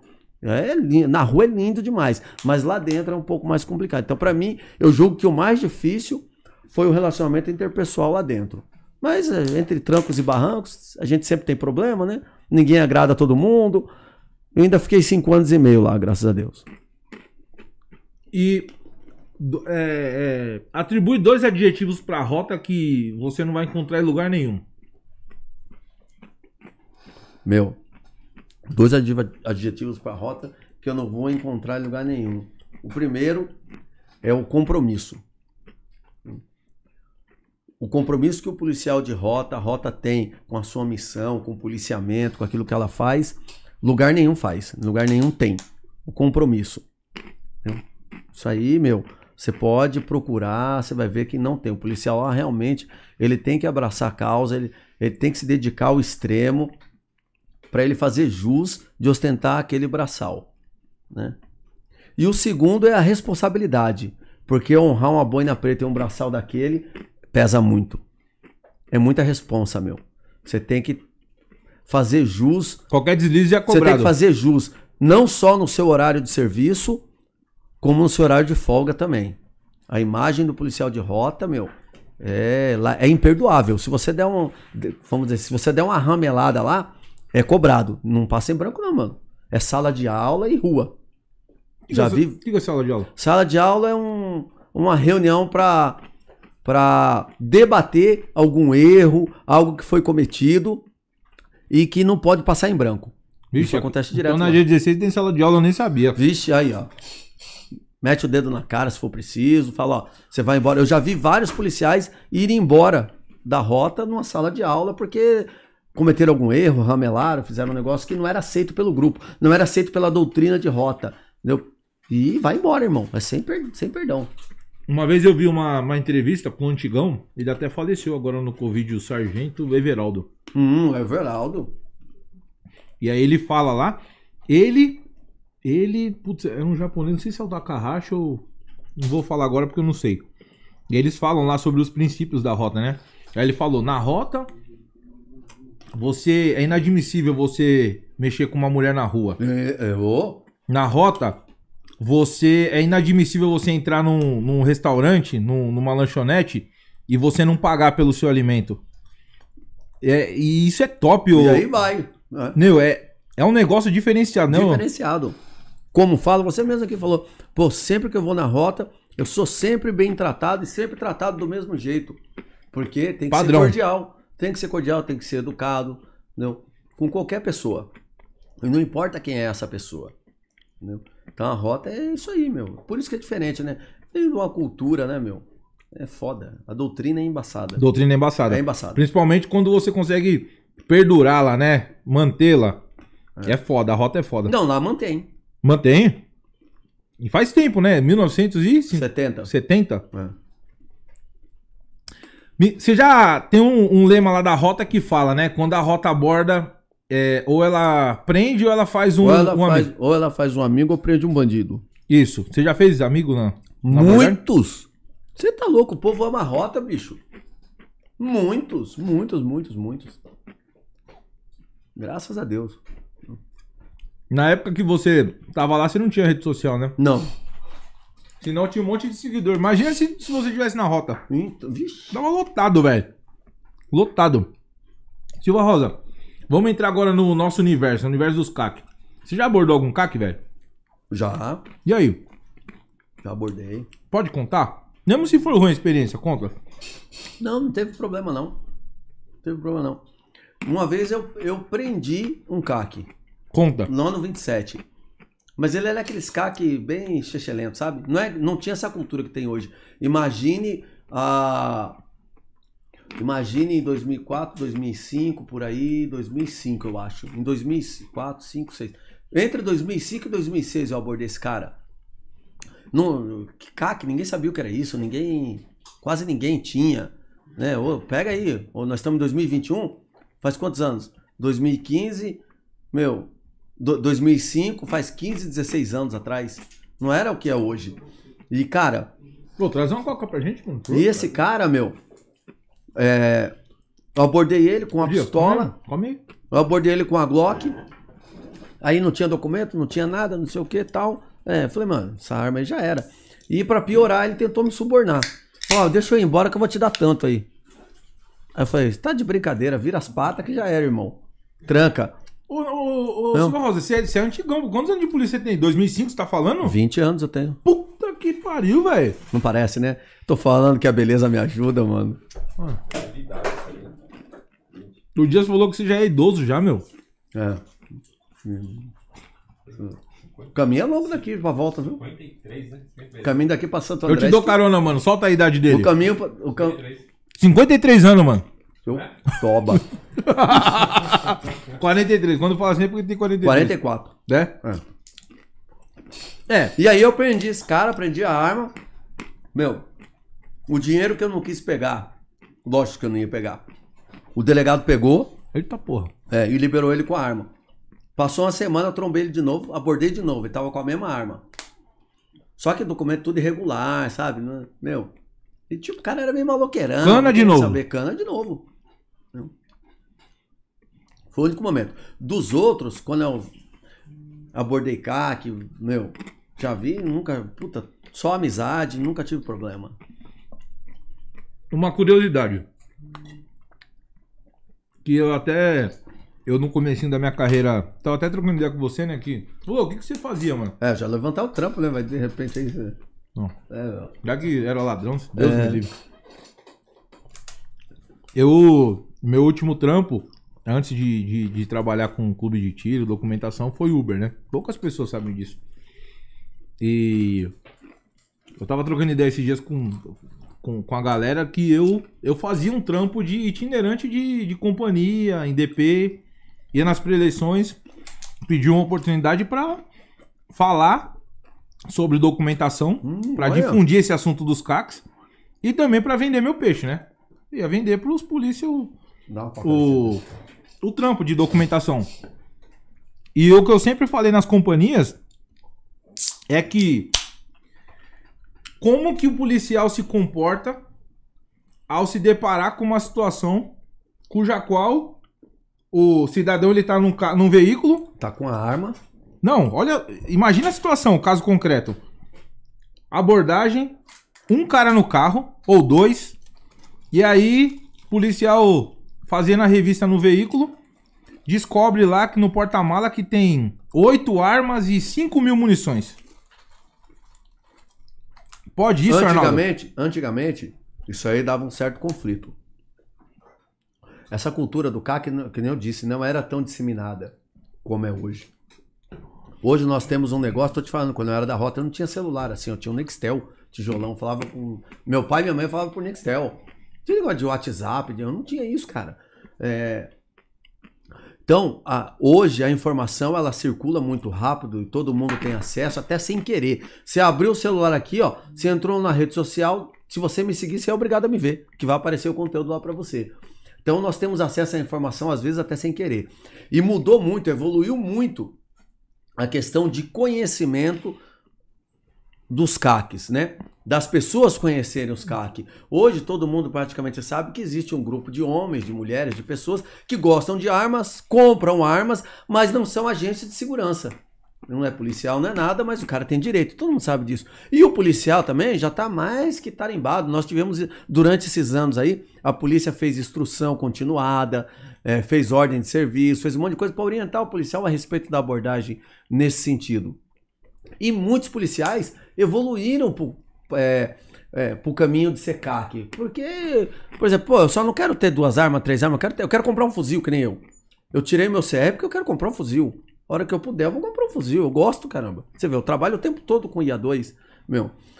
É, então mudou muito. Hoje, quando a gente aborda, o policial aborda um CAC, ele já vai sem alguns paradigmas. A grande maioria. Mas ainda existe muita coisa que precisa ser esclarecido. Por quê? Porque a legislação que, que, que versa, que, que protege, que regula a atuação do, do, do colecionador, do atirador, ela é, ela é muito instável, cara. Você vê cada hora surge um negócio novo, surge uma portaria, surge, meu, muda, pode, agora não pode, agora pode andar com a arma carregada. Não, já agora não pode mais. Ó, teve uma ação de inconstitucionalidade lá no Congresso. ó. Então cada hora é um negócio. E, ao meu ver, eu acho que precisa definir melhor tudo isso. Meu, já deixar pragmatizado, cara. Todo mundo já sabe. Como que você vai levar um fuzil desse aqui no Capão Redondo, por exemplo, dentro do seu carro, se não tiver com uma pistola em pronto emprego para você fazer a defesa? É ou não é?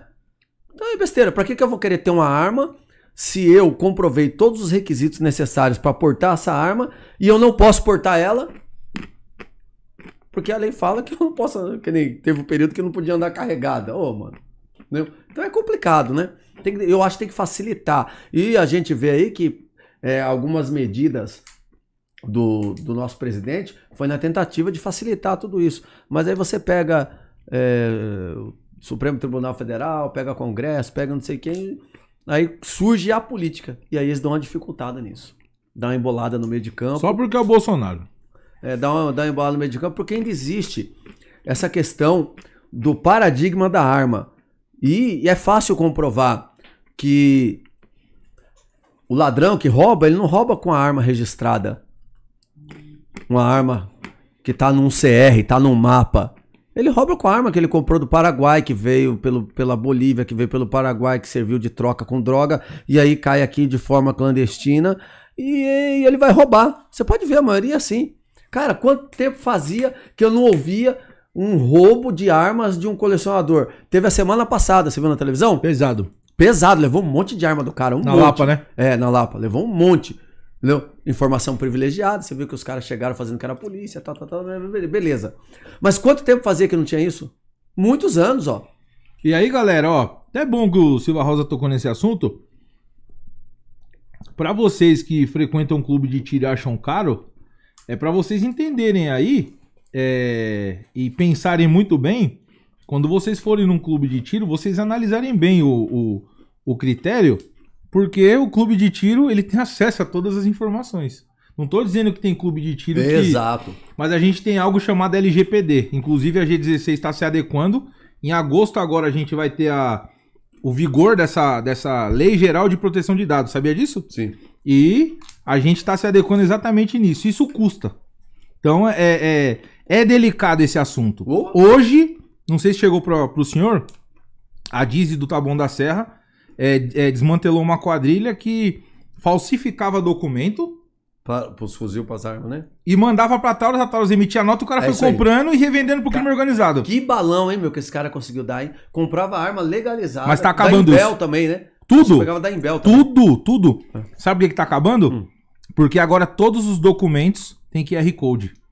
E através de um aplicativo chamado View, o senhor, o senhor deve utilizar lá pra ler QR Code de CNH na abordagem, o View também lê esse documento e valida. Então acabou. Por quê? A Taurus, vou mostrar aqui, ó. A Taurus ela fica vendida. Por quê? O documento antigo não tem Não QR tem nada, não é tem. só informação, né? Aqui, ó. É. Documento antigo é esse, ó. Que você envia cópia. A Taurus não pega na mão, ó. Não tem QR Code, ó. Olha, ó, é uma, é uma carteira normal com. A guia de tráfego? Não. Não tem QR Code. Também não tem. Não tem, ó. É Uma folha aí. de papel. É isso aí, é uma folha. Como que, como que você vai Como você identificar? vai comprovar a autenticidade disso? Tanto é que eu fiz uma instrução com meus policiais, porque é, quando você não tem QR Code, não tem nada disso, a gente tinha que entrar no site do Exército. Eu esqueci, C-Log, alguma coisa assim. Eu esqueci o nome do site, não lembro de cabeça. Eu fiz uma instrução e eu passei para eles. Se você tiver realmente na dúvida e você quer ir a- se aprofundar na pesquisa desses documentos, você tem que entrar no site do Exército, meu, pesquisar o número que está aqui de registro, ver se esse documento e aquele, o nome daquela pessoa realmente está registrado lá Perfeito. no site do Exército. sgte.gov.eb Acho que é é não é confirmar agora para não É falar. meio enrolado o site, mas é. É. isso aí, eu tenho anotado lá. Cara, você tem que fazer isso aí. Ó, Mesmo tava- assim, Tava até aberto aqui, ó, no meu. Oi. Consultei uma aqui, ó. Ó, sgte.eb.mil.br. Esse site é o site de validação da, Da guia, guia de, de tráfego, tráfego. Mas o CRAF não dá. Agora dá, porque o CRAF tá assim, ó. hum, Ó. Tem QR Code e tem os dados. Então, você joga lá no, no View e já verifica a validação. Se é o, o, o número de série tá convergente, se a cor, as características tá se convergente. bate, bate o nome. marca, bate, né? nome do proprietário. Então facilitou. Vai acabar com esse tipo de fraude aí. Isso tudo, galera, nós estamos falando por conta da evolução. Tem que parabenizar. Sim. O exército tem evoluído e tudo isso é para acabar com pessoas infiltradas, pessoas mau caráter, pessoas que estão para fortalecer o braço do crime organizado. Tem que acabar isso, cara. E isso aí, dentro da sociedade, quando tem um tipo de evento desse, que são pouquíssimos, que nem É a minoria. roubo- é, tem pouquíssimos. Tô falando, quanto tempo faz que eu não vi um roubo desse? Cara, quando acontece um negócio desse, aí fala, tá vendo? Pra que que vai liberar a arma? Olha lá, tá vendo? Olha que perigo isso aí, ó. E agora, o que que vai acontecer? Como? Como? Se fosse acabar com o Brasil, fazer diferença essas armas que foram roubadas lá na Lapa. E o tanto de arma ilegal que entra aqui? Puta, não pode acontecer. Mas o controle rígido e, e a coisa sendo feita com bastante profissionalismo, você vê a incidência é muito pequena. De acidente, de. É pequena, cara. Deixa, eu sei que você não sabe mensurar. Nesses 20 anos de polícia, para pra gente não, você não ficar pensando, você já abordou mais de 500, mais de mil O quê? abordagens? Pessoas? É, Vixe, sem dizer nada. 3 mil? Eu não sei, é gente. Meu, Mas chuta um número aí. não, não, não, não tá, não dá, meu. É 10, pô. Eu tô 20 anos na polícia, 16 anos no patrulhamento. Desde que eu saí no Barro Branco, eu trabalho na atividade fim, na rua. 16 anos. Meu, todo dia, mão pra cabeça. Tinha um dia que a gente aborda muita gente, entende? Tá. É foda, é gente, meu. Tá, beleza. De 10 pessoas, de 100 pessoas que você abordou, na, na- proporcionalmente falando, quantas ocorrências você atendeu? Ocorrência com emprego de arma de fogo, cujo o fim foi crime e que você encontrou uma arma registrada envolvida nesse crime. Nenhum. Estão entendendo, galera? Nenhum. É disso que eu tô falando. Peguei arma pra caramba. Se olhar meu assentamento, você vai ver. Tudo Já apreendi fuzil com ladrão, pistola. Tudo irregular. Tudo, tu- tudo do crime, tudo de proveniência ilegal. Não tinha, assim, ah, essa arma era de um colecionador, essa arma era. Não, cara. Se tiver, é uma ou outra que não era nem de colecionador. Sabe quando tinha antigamente o porte de arma, o registro Sim. lá, o porte? Que ficou É, irregular eu por conta do Estatuto do uma Desarmamento. outra ocorrência que o cara tinha um registro bonitinho, tinha tudo. Só que aí ficou irregular porque o ladrão entrou, levou o revólver dele embora, mas você vai ver ah, de quem que esse revólver? Ah, é do fulano de tal, que ele tinha em casa, e os ladrões entraram e furtaram a casa e levaram a arma junto. Então eu concluo Mas- que você é contra o armamento da população civil de bem. Eu sou contra? É. Claro que não, é. Porra, é isso que eu quero ouvir, tá mano. louco, mano? Porra, mano, é isso. Não. É, não é ignorância, ô, ô, ô, capitão? Isso aí, ó, meu, é cultura e política. Poxa Tá? É vida. cultura e política. Né? E agora você vai ver o quanto isso vai ser explorado nas próximas eleições aqui, o ano que vem. Vai entrar uma pá de cara falando, não pode ter arma aí, como, meu, esses caras fascistas. Idiotice, exploração. Por isso que eu tô te falando. É, a gente vê, pelo que eu acompanho, que o, o nosso presidente da República ele não mede esforços para desmistificar o uso do armamento, né? E, e tornar isso acessível dentro do que é aceitável. Não é para ser igual nos Estados Unidos. Você vai no Carrefour, compra uma pistola e uma caixa de, de munição e sai. Só mostrando. Não é assim? Mostrando. Sim. Minha, minha irmã foi ler. Eu nunca fui, eu nunca viajei para fora. Eu sou. Meu, sou pé de boi, entendeu? Eu vivo na terra aqui mesmo. Cara, minha irmã foi, ela falou, ó, ela fez vídeo lá e mostrou. Você entra lá, mostra a habilitação, você compra uma arma, uma caixa de munição e sai do mercado. Mais ou menos assim. Faz um registro, é coisa rápida, não é igual aqui. Pô, Sabia que aqui já foi assim, né? No- é, eu tava até falando. Conhece o Benê Barbosa? Não é tão estranho. Benê Barbosa é um militante pró-armas e tal. Hum. Só que agora é, ele tá mais. Ele tá mais na. Eu não conheço ele pessoalmente. Gente boa pra caralho. E a gente tava debatendo aqui, inclusive, acerca do, da- da- do armamento da população civil de bem. E ele, a gente tava discutindo exatamente sobre a, a evolução do armamento, regras, etc. Cara, até 99, antes do Estatuto do Desarmamento, você era assim. Você ia no MAP, na. Ble- É isso aí. As lojas lá antigas, o cara não é da minha época. Jumbo Eletro. Porra, É. você ia lá, você comprava a arma, ele falou que uma semana depois você ia retirar. Não tinha psico, avaliação psicológica, não tinha avaliação técnica, que é a avaliação prática de tiro, não tinha é, é, esse, esse aprofundamento na parada de comprovação de idoneidade. Não tinha, velho. Não tinha. Não ti- Hoje, hoje, ô capitão, são quatro certidões pra você, Sim. pra você comprovar sua idoneidade É. crimes, cri- crime- ações criminais do, do Estado, é, crimes eleitorais, crimes militares e crimes federais. Você tem que comprovar através de quatro certidões que você é Isso. idôneo. Certidão de objeto e pé que você. Se o cara tiver, tiver crime, certidão de objeto e pé. É, não precisa de certidão de objeto e pé. Vamos supor. Porque é, é uma outra dúvida. Que eu É, acho no que meu caso, eu- eu tirei a de objeto e pé. Porque você deve ter as resistênciazinhas lá, né? que é aí que eu falo. O senhor sabia que, é, infelizmente, é, há casos.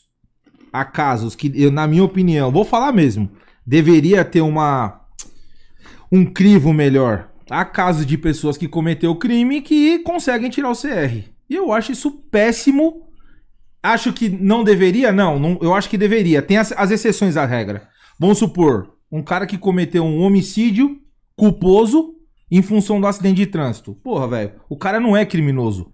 O cara Pode se envolver num acidente. Tem que faz, analisar. é. faz parte. É. Então, é, é- Aí você tem lá certidões pra comprovar a idoneidade, você tem capacidade técnica, capacidade Quando psicológica. chegou na, quando chegar na certidão dele, do, De quem? desse cara aí, ele tem lá um, um, um homicídio por acidente de trânsito, conduzindo veículo. E aí? E aí, ele tira ou não tira o CR? Então, é, quem, que, quem, que, quem que é o regulador hoje? É o Estado. É. E aí, é, eu acho que o Estado deveria tomar conta disso, do Estado decidir. Botar uma regra e falar, ó, tira ou não tira, dependendo do caso concreto. É, de Tem que repente, analisar, é. tem que analisar. O que, que eu quero dizer com isso? Eu quero dizer que em 99, se falar que não teve evolução, que não, tem Não. critério, meu irmão, hoje tem um monte de passo ante- que antecede, é burocrático e o pessoal fala que tá jogado. Pelo contrário, é mais difícil tirar do que antigamente. Claro! É Claro! difícil. não houve evolução, então? É porque a galera, isso é, é aquele negócio que eu falei, devido ao acesso à informação, espalhou isso aí. Então, mais gente teve conhecimento, mais gente vai querer. É um produto. Sim. Mais gente optaram em ter esse produto. Então, por isso que hoje tem mais atirador, tem mais stand, tem mais gente com CR. Né? Mas hoje é muita treta pra você tirar um CR. É burocrático. É e a treta. arma? Piorou. Os clientes perguntam aqui, a gente. A gente é, estica o prazo, né? Pra não frustrar o cliente, É. né? E o cliente fala, pô, meu, a gente pede seis meses no CR e depois do CR, seis meses na arma. E é isso, cara, não tem o que fazer. É porque o, o, o exército demora? Não, tem muita demanda. Tem muita demanda. Tem Na minha demanda. visão, não é. Tem, pô. Não é. O sistema não quis se preparar para atender essa demanda. A demanda não é muita. É muita. Não é. É não muita. é porque o sistema. Cara, não é muita. Se o sistema se fala assim, ó, nós vamos dar conta e vamos fazer isso aqui, faz. É, é, ao meu ver, existe um interesse político, um interesse logístico para realmente dar uma segurada, para não liberar muito fácil. Eu digo, eu digo que não, e vou explicar o porquê. É, o exército, isso foi pós-advento Bolsonaro, o exército implantou um sistema eletrônico. Que eu confesso que no começo eu achei que não fosse Eu ia funcionar. falar isso, meu. Deu um monte de pau. Mas aí, funcionou, né? meu irmão. Pra quem trabalhou já com processo eletrônico e pra quem sabe da história, que, aliás, processo físico, e pra quem sabe da história que já tentaram implantar há uns anos atrás esse sistema e que agora funcionou, então a gente veio ali implantação do CG Corp para concessão de CR, aí vem na evolução, agora CRAF guia de tráfego, agora estão implantando para transferência de CAC para CAC, depois Sinarme, CAC e CAC Sinarme. Eu acho que está evoluindo. É, o- ocorre que nós temos uma demanda e nós, somos, nós, nós estamos refletindo ainda a desmistificação do armamento. Depois de 20 anos de uma cultura de Foi, desarmamento. foi o que eu falei aqui. É isso. É, foi o que eu falei. É, Porque se você for ver, meu, vamos, vamos comparar com comprar um carro. Meu, você vai hoje na concessionária, entrega os documentos, pega o recibo do carro, leva no cartório, preenche, assina, acabou. Você resolveu o seu problema. O carro é seu. mas não é um produto controlado. Calma, calma. Tudo bem. Agora, aí eu te pergunto, por que demorar um ano para você fazer o documento e entregar a arma? Porque na, na prática é isso, né? É isso. É um ano. Eu vejo aqui uns amigos empresários que eu tenho, os caras, meu, ficam um ano esperando pra, É até isso. o final, do começo ao fim. Eu, não meu ver, podia ser muito mais rápido isso aí. Você não já vai conceder? Porque assim, você concedeu o direito dessa pessoa comprar arma. Por que ele esperar tanto? Você acha que Mas essa demora desestimula a galera de comprar? Lógico que desestimula, meu. É que os caras que compram, ele vai comprar, o cara quer. Não, mas assim, lógico que desestimula. Lógico que dá uma esfriada no mercado. É o que eu tô te falando, é diferente. Que nem eu comprar uma arma, mais ou menos que nem eu comprar um carro. Vai, em uma semana eu resolvo tudo. Você entendeu a diferença ou não? Em uma semana eu resolvi. Pô, tem, cara, tem gente que não quer, meu. Cara não quer ficar esperando um ano. Pode ver, quem compra, compra porque entregou na mão de um stand, tem um stand que nem o seu vinculado, ou tem um despachante vinculado. Porque se for para a pessoa ficar nessa trajetória de um ano, ele não espera. Não vai. Não fica, cara. Quando você comprar, compra é sentimento. Compra não tem muito a ver com a razão. Quem compra, compra por sentimento. Pode, pode pesquisar isso aí que você vai ver. Então o cara é, puta meu, eu quero essa arma aqui da hora. Mas o cara quer a arma. Ele não quer saber quanto ele vai pagar. Se ele pode pagar, ele paga e ele quer a arma. Ele paga e ele quer sair com o carro. Que nem eu fui comprar o carro lá hoje. Meu, eu tava sem carro, tava a pé, né? Comprou o carro só pra vir pra cá. É, aí comprei, eu falei pro cara, meu, depois você faz os papéis aí, eu tô indo embora, daqui a chave, tchau, eu quero, eu quero o carro, caramba. Você entendeu? Sim. E você consegue fazer isso hoje, por exemplo, com um carro.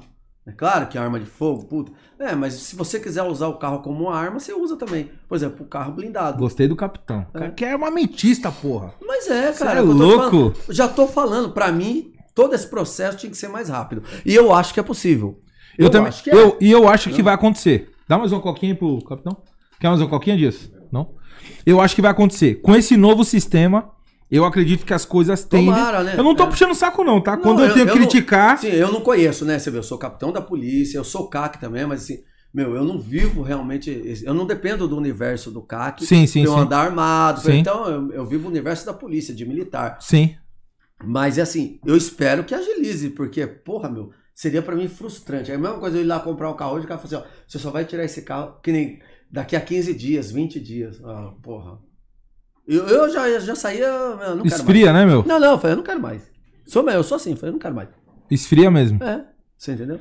Eu, é, é, é, imagina o seguinte, só pra falar da evolução um pouquinho aqui. Quando a gente tinha os processos físicos, por exemplo, ali na segunda região militar no Sim. Ibirapuera, cara, eu ia lá protocolar e os caras chegavam com carrinho, velho. Sabe aqueles carrinhos de carregar. Carregar. Carregar caixa, o caramba? Um elástico. Eu falava, cacete, meu. Era um volume físico fudido. Fudido. Não tem como você não falar que, que não houve evolução quando Não, você. não, é, ninguém Quando você faz o protocolo É. agora, o upload e protocolo Mas foi o que eu disse. É, é incontestável a evolução do mundo do atirador. Quer copo, meu? Não, Não? é incontestável. Eu tô te falando aqui.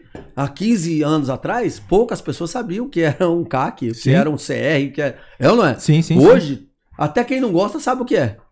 De tão que popula- popularizou o assunto. Sim. E, e ao meu ver, pela, por estar tão popular, por muitas pessoas desejarem estar nesse universo, nessa atividade, eu acho que deveria ser mais ágil todo o processo. E eu acho que o sistema é capaz de agilizar mais. Talvez não há interesse político e social ainda para isso. Porque você vê, o debate é grande. Enquanto uns querem dar o direito de, de quem quer. Não é, os caras confundem. Não é a população se armar. Quando você fala assim, ó, meu, a população tem que ter direito de se armar, pejorativamente a gente pode estar dando um contexto tipo de guerra civil, meu.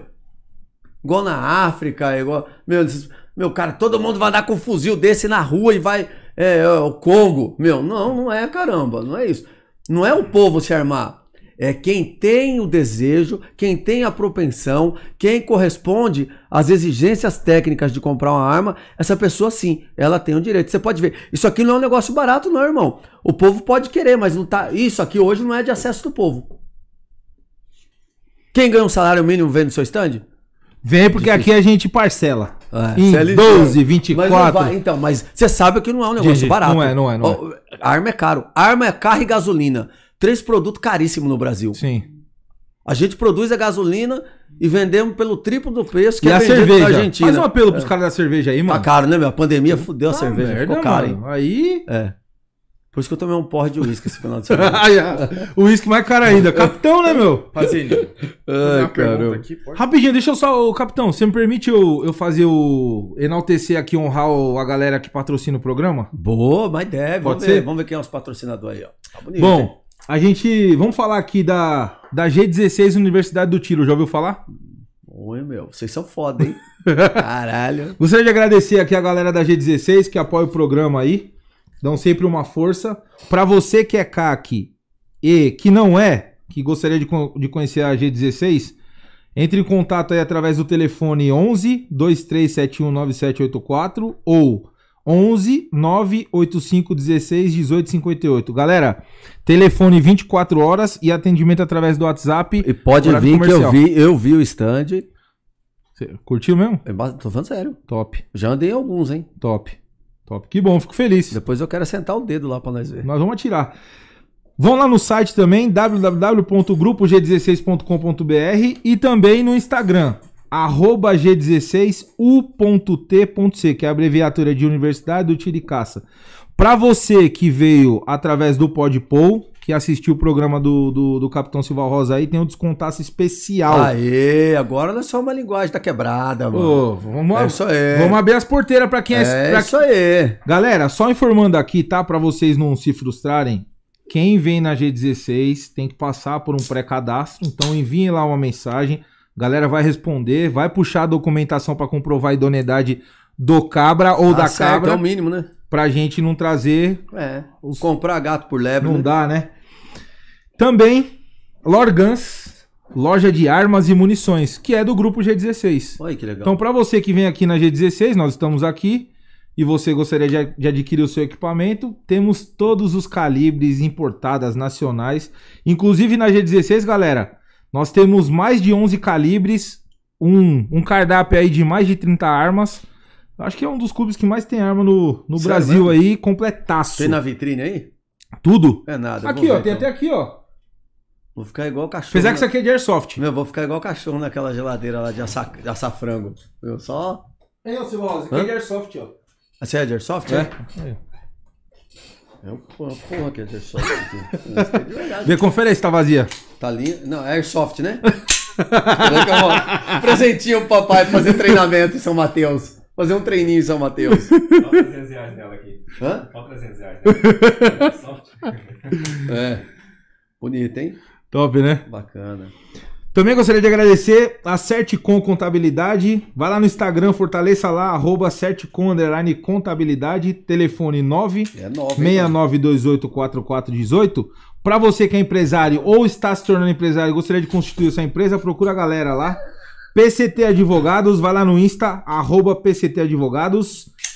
Também gostaria de agradecer a agência Criando, né? Ficou bem, ó. O trio que é a bonito, galera que faz lá a parada do, vez. da produção, para você que quer criar um podcast, quer fazer a sua, o seu marketing digital, procura eles lá, Instagram, agência.criando e o site www.agenciacriando.com.br. E é isso aí. Ih, rapaz, Pronto. tô virando a coca aqui. Capitão, É isso aí, tem que vender o jabá, gente. vamos pra cima. Quer, quer passar de novo o seu, seu Insta aí? No Instagram, que arroba, você nem precisa. arroba, Cabo, que é isso, meu amigo. Arroba Capitão Silva Rosa Rota. YouTube também. Quem tá acompanhando aí, se inscreve lá no nosso canal também, que logo vai ter novidade, hein?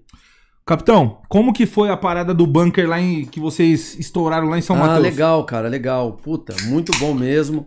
Esse bunker aí, caiu uma informação, uma denúncia pra nós. E eu nem sabia, cara, que o delegado da Cunha tinha entrado nesse bunker.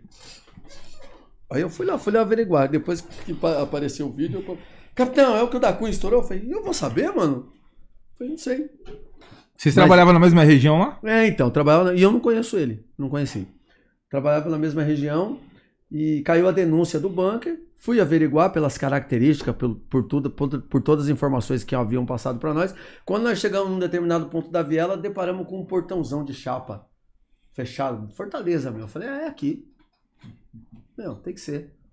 Aí vai daqui, vai de lá, né, meu? Conseguimos passar o portão e chegamos na, na instalação, na residência lá. Meu, não tinha porta, não tinha janela, não tinha nada. É um quadrado assim, ó, que nem esse aqui, ó. Com um, um buraco, uma entrada por uma escadinha de ferro no teto.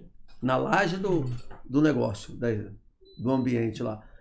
Aí descemos, a hora que descemos, não tinha ninguém lá. Mas gente já encontrou a pacoteira de droga, de dinheiro, tudo lá o movimento. E você descia dentro desse espaço, ele dava na viela, só que não dava para ver. Qual era o único acesso que tinha ali? Um cano de PVC, esses canão d'água branco, um canão desse. E como que era feita ali, como que tramitava a movimentação do tráfico? Quem estava dentro do bunker tinha a quantidade de droga ali, um monte de droga, onde armazenava as drogas, e ele fornecia a droga pelo cano na viela. Então o cara ele vinha buscar a droga para levar para uma biqueira, Não corria risco um nenhum. ponto, ele entrava na viela, a viela é de difícil acesso para a polícia. Muitas das vezes nós não temos nem a visão, não tem alcance da visão no meio da viela, é, passa de viatura na rua, você não vê. Aí o cara entrava no meio da viela, tinha o cano, ele chegava no cano, entre, dava o dinheiro e pegava a pacoteira de droga. E ficava lá um baiano lá dentro dessa, desse bunker, só fazendo essa movimentação. E vocês foram lá e Aí fomos lá e desmantelaram. quebramos, desmantelamos.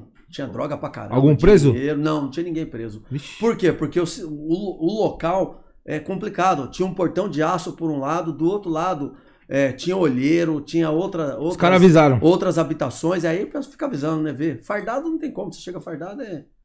né? Top. vê. Mas foi bacana, meu. Puta do esquema, os caras armaram lá.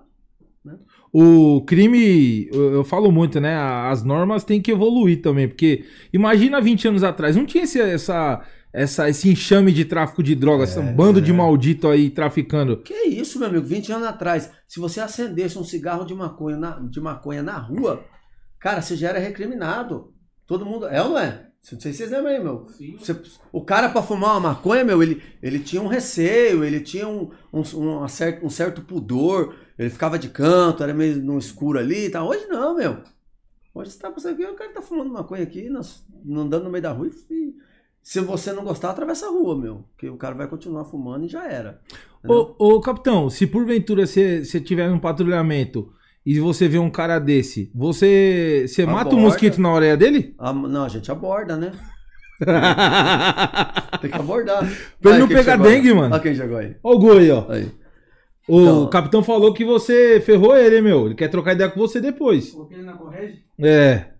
Foi Não, ele, ô não capitão? foi ele, não. Não? Não. Ô, capitão, e essa história da Correge? Você já mandou alguém pro Romão Gomes, mano? Polícia? É. Já. Como que foi? Já, eu no 27, eu tava de comando noturno, cheguei para trabalhar e, e aí recebi uma ligação do comandante do batalhão na época. E ele me passou, estamos com a informação aqui, assim, assim, assim. Tudo indica que um policial que está aí no pelotão onde você está fazendo a revista, que o Comando Força a gente fazia preleção em duas, três companhias na mesma noite, né? Era, os horários eram um pouco diferentes, então dava, dava tempo de pegar. E aí ele falou assim, ó, um policial tal, ele já termina a preleção, leva ele lá, lá para a sala do P2, do serviço reservado, que provavelmente você vai escoltar ele pro Romão Gomes. Ele vai ser preso em flagrante, porque estava roubando um banco. Eita. É. E era E era mesmo? Era. Aí veio imagem, começou a chegar informação, e eu com a polícia lá. Aí, pô, Trocando ideia. trocando ideia. Meu, tá preso, levei, levei pro Romão Gomes, ficou preso. Negou? Na hora? Na hora começou a negar, mas depois que viu a imagem, a gente começou e falou, meu, caiu a casa, já era, entendeu? É. Foda. Isso aí, pra quem está nos assistindo, graças a Deus, é uma exceção da exceção um policial que se envolve é, com um tipo de situação dessa, tá? É, nada é perfeito. né? Se você se você pegar qualquer todos os de vez em quando aparece na reportagem o médico picareta que enganou não sei quem, tinha aquele Sim. médico velho lá que dopava as minas e Estuprador. abusava delas, é, então, você, meu, isso aí é do ser humano, a falta de caráter, né? É, você ser desonesto, você ser vagabundo é do ser humano. Então, não tem a ver com a profissão. A profissão que você desempenha, às vezes, ela pode ser uma ferramenta que facilite é, é, você colocar em prática o seu caráter desviado, né? Vamos assim dizer, desviado já. Já, já... Já, já, já se mexeu. É que Ah, ninguém o viu aqui. Cara, o cara é foda. Corta o mano. microfone do É. David aí, meu. Meu, e aí, meu, tá? mas eh, tem a porcentagem, tem policial que erra, tem policial que faz coisa errada também, né? A gente tem que ter noção disso, mas 99,9% da PM são pais de família, gente trabalhadora, cara lutador, meu, que, olha, rapaz, os nossos policiais mereciam ganhar três vezes mais do que ganham no mínimo, entendeu? Pelo que fazem, pelo que se arriscam Concordo. né? E pelo compromisso que tem. A maioria dos polícias, pra você ter uma ideia, cara, tem que fazer uma atividade extra, fazer uma DGEM, fazer uma delegada pra conseguir suprir a subsistência da sua família. Porque o salário, infelizmente, não é aquele salário. Aí você fala, ah, mas o cara gasta mais do que ganha. Porra, mano, tá no mundo, não dá. Tem, tem salário também que vamos respeitar, né? Sim. Não? Então, é, o que eu quero dizer, para concluir essa ideia, é isso. Tá? Que, ah, prendeu um polícia que roubou banco. Foi um polícia, gente. Em 20 anos de carreira. Foi um que eu vi. Eu tenho plena convicção disso. O que, que você Então- acha pior, um bandido ou um polícia bandido? Ah, com certeza. É o polícia bandido, né? Por quê? Ah, ó, moralmente, ele degrine, é, denigre, né? Denigre a nossa imagem.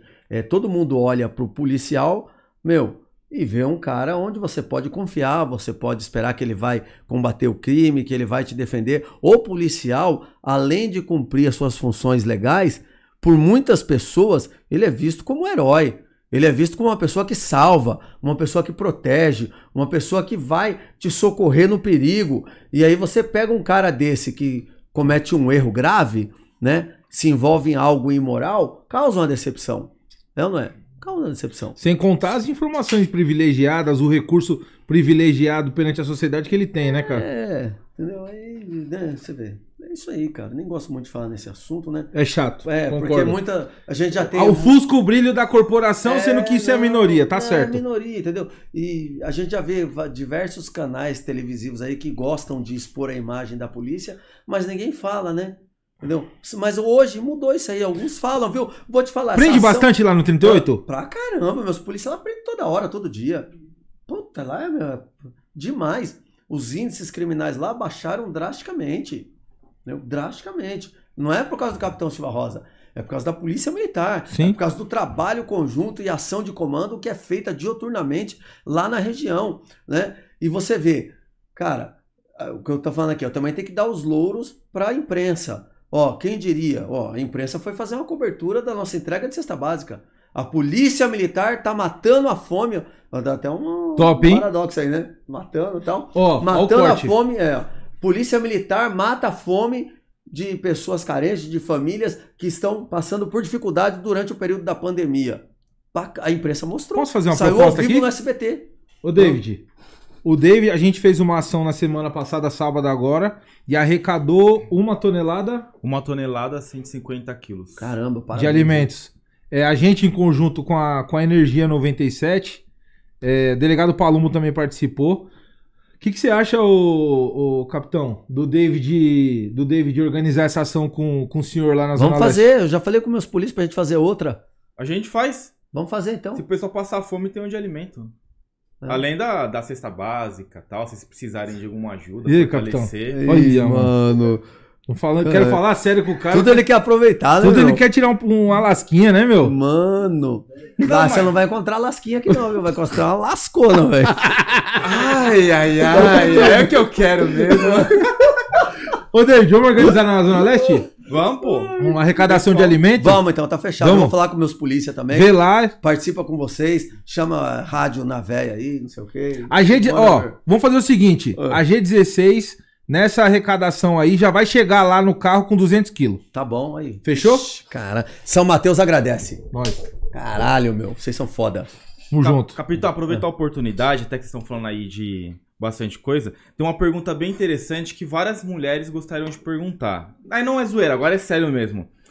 É, por que não tem mulher polícia na rota? Assim, na rua, igual os homens. Existe algum preconceito, por exemplo, da, da, da cúpula em colocar uma mulher na rota? Você acha- vocês acham que a mulher não tem capacidade Isso é uma explicação muito longa. Entendeu? A gente tem que parar com, com o sentimento de inferioridade, né? Falar assim, a mulher não vai porque não tem capacidade. Pô, eu tenho duas irmãs são capitãs. Você colocaria uma mulher na rua ao seu lado se tivesse na rota? Se tivesse mulher, eu colocaria, por que não? Para ela chegar lá, ela teria que provar, assim como o homem, que ela é capaz também. Não é porque é mulher que ia estar lá, por cota, ou seja o que for, que lá não tem isso. Mas tem uma série de motivos que justificam é, a tradição e os motivos pelos quais a mulher não está na rota. Por exemplo, a grande parte das mulheres que são policiais militares, elas constituíram família. Ela tem um marido, ela tem filho, ela tem uma vida. Porque isso é natural da mulher, ou não? Eu tô mentindo aqui. Tirando as que viram sapata hoje aí e tal, que gostam de mulher também, que não, não reconhece o seu, seu sexo feminino naturalmente como mulher, né? Que hoje, é- hoje virou moda, tá normal isso aí, virou natural, nada contra, mas, meu, é, na- é normal. Então a mulher, ela tem o seu instinto feminino. Então, naturalmente, ela já tem uma série de compromissos e atribuições referentes a- ao status de ser mulher. Aí você pega, por exemplo, o policial da rota. Eu já cheguei a ficar um mês fora de casa. E não foi planejado, não. Chegaram pra mim e falaram assim: ó, pega aqui agora seu pelotão, sua viatura. Você vai pegar oito bandidos do PCC lá no DEC e vai levar lá pra Venceslau, nas viaturas. Tá? E fica lá.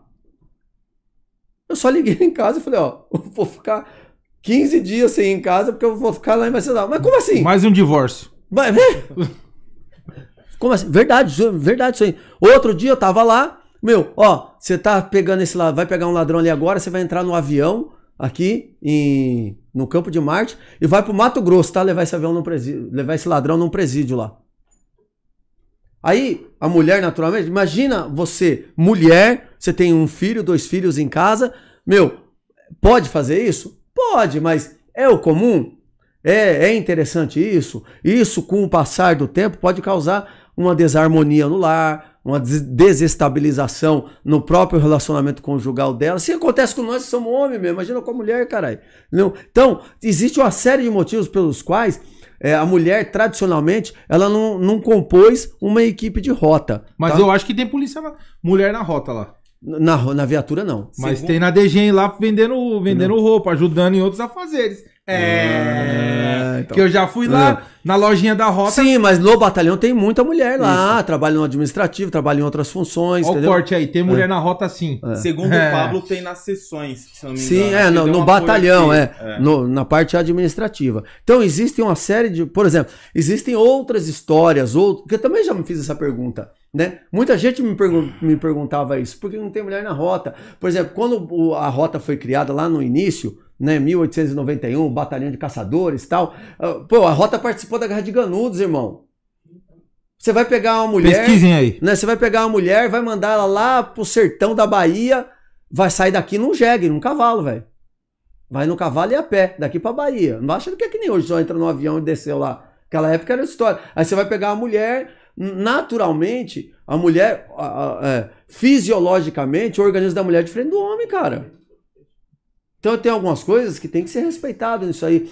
A mulher, por exemplo, ela tem, ela tem um período do mês que ela tem um negócio chamado ciclo menstrual, que dependendo da mulher, acaba com a mulher, meu. Mulher fica doente, fica um monte de coisa, e não sei o que, não sei o que.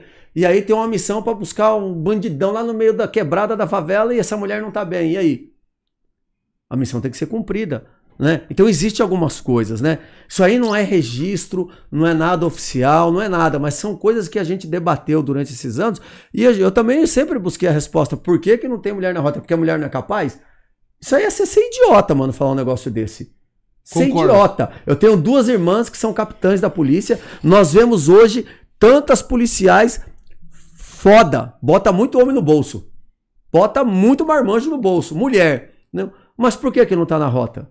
Né? Talvez seja, sei lá, mano, uma coisa a se pensar, quebrar um paradigma. Ah, não sei, cara, mas é, culturalmente até hoje não teve. E outra pergunta, então, aproveitando. Aí, mulherada! Dá um like Boa, aí, boa, mano. boa, boa. Chama que tá solteiro. Chama.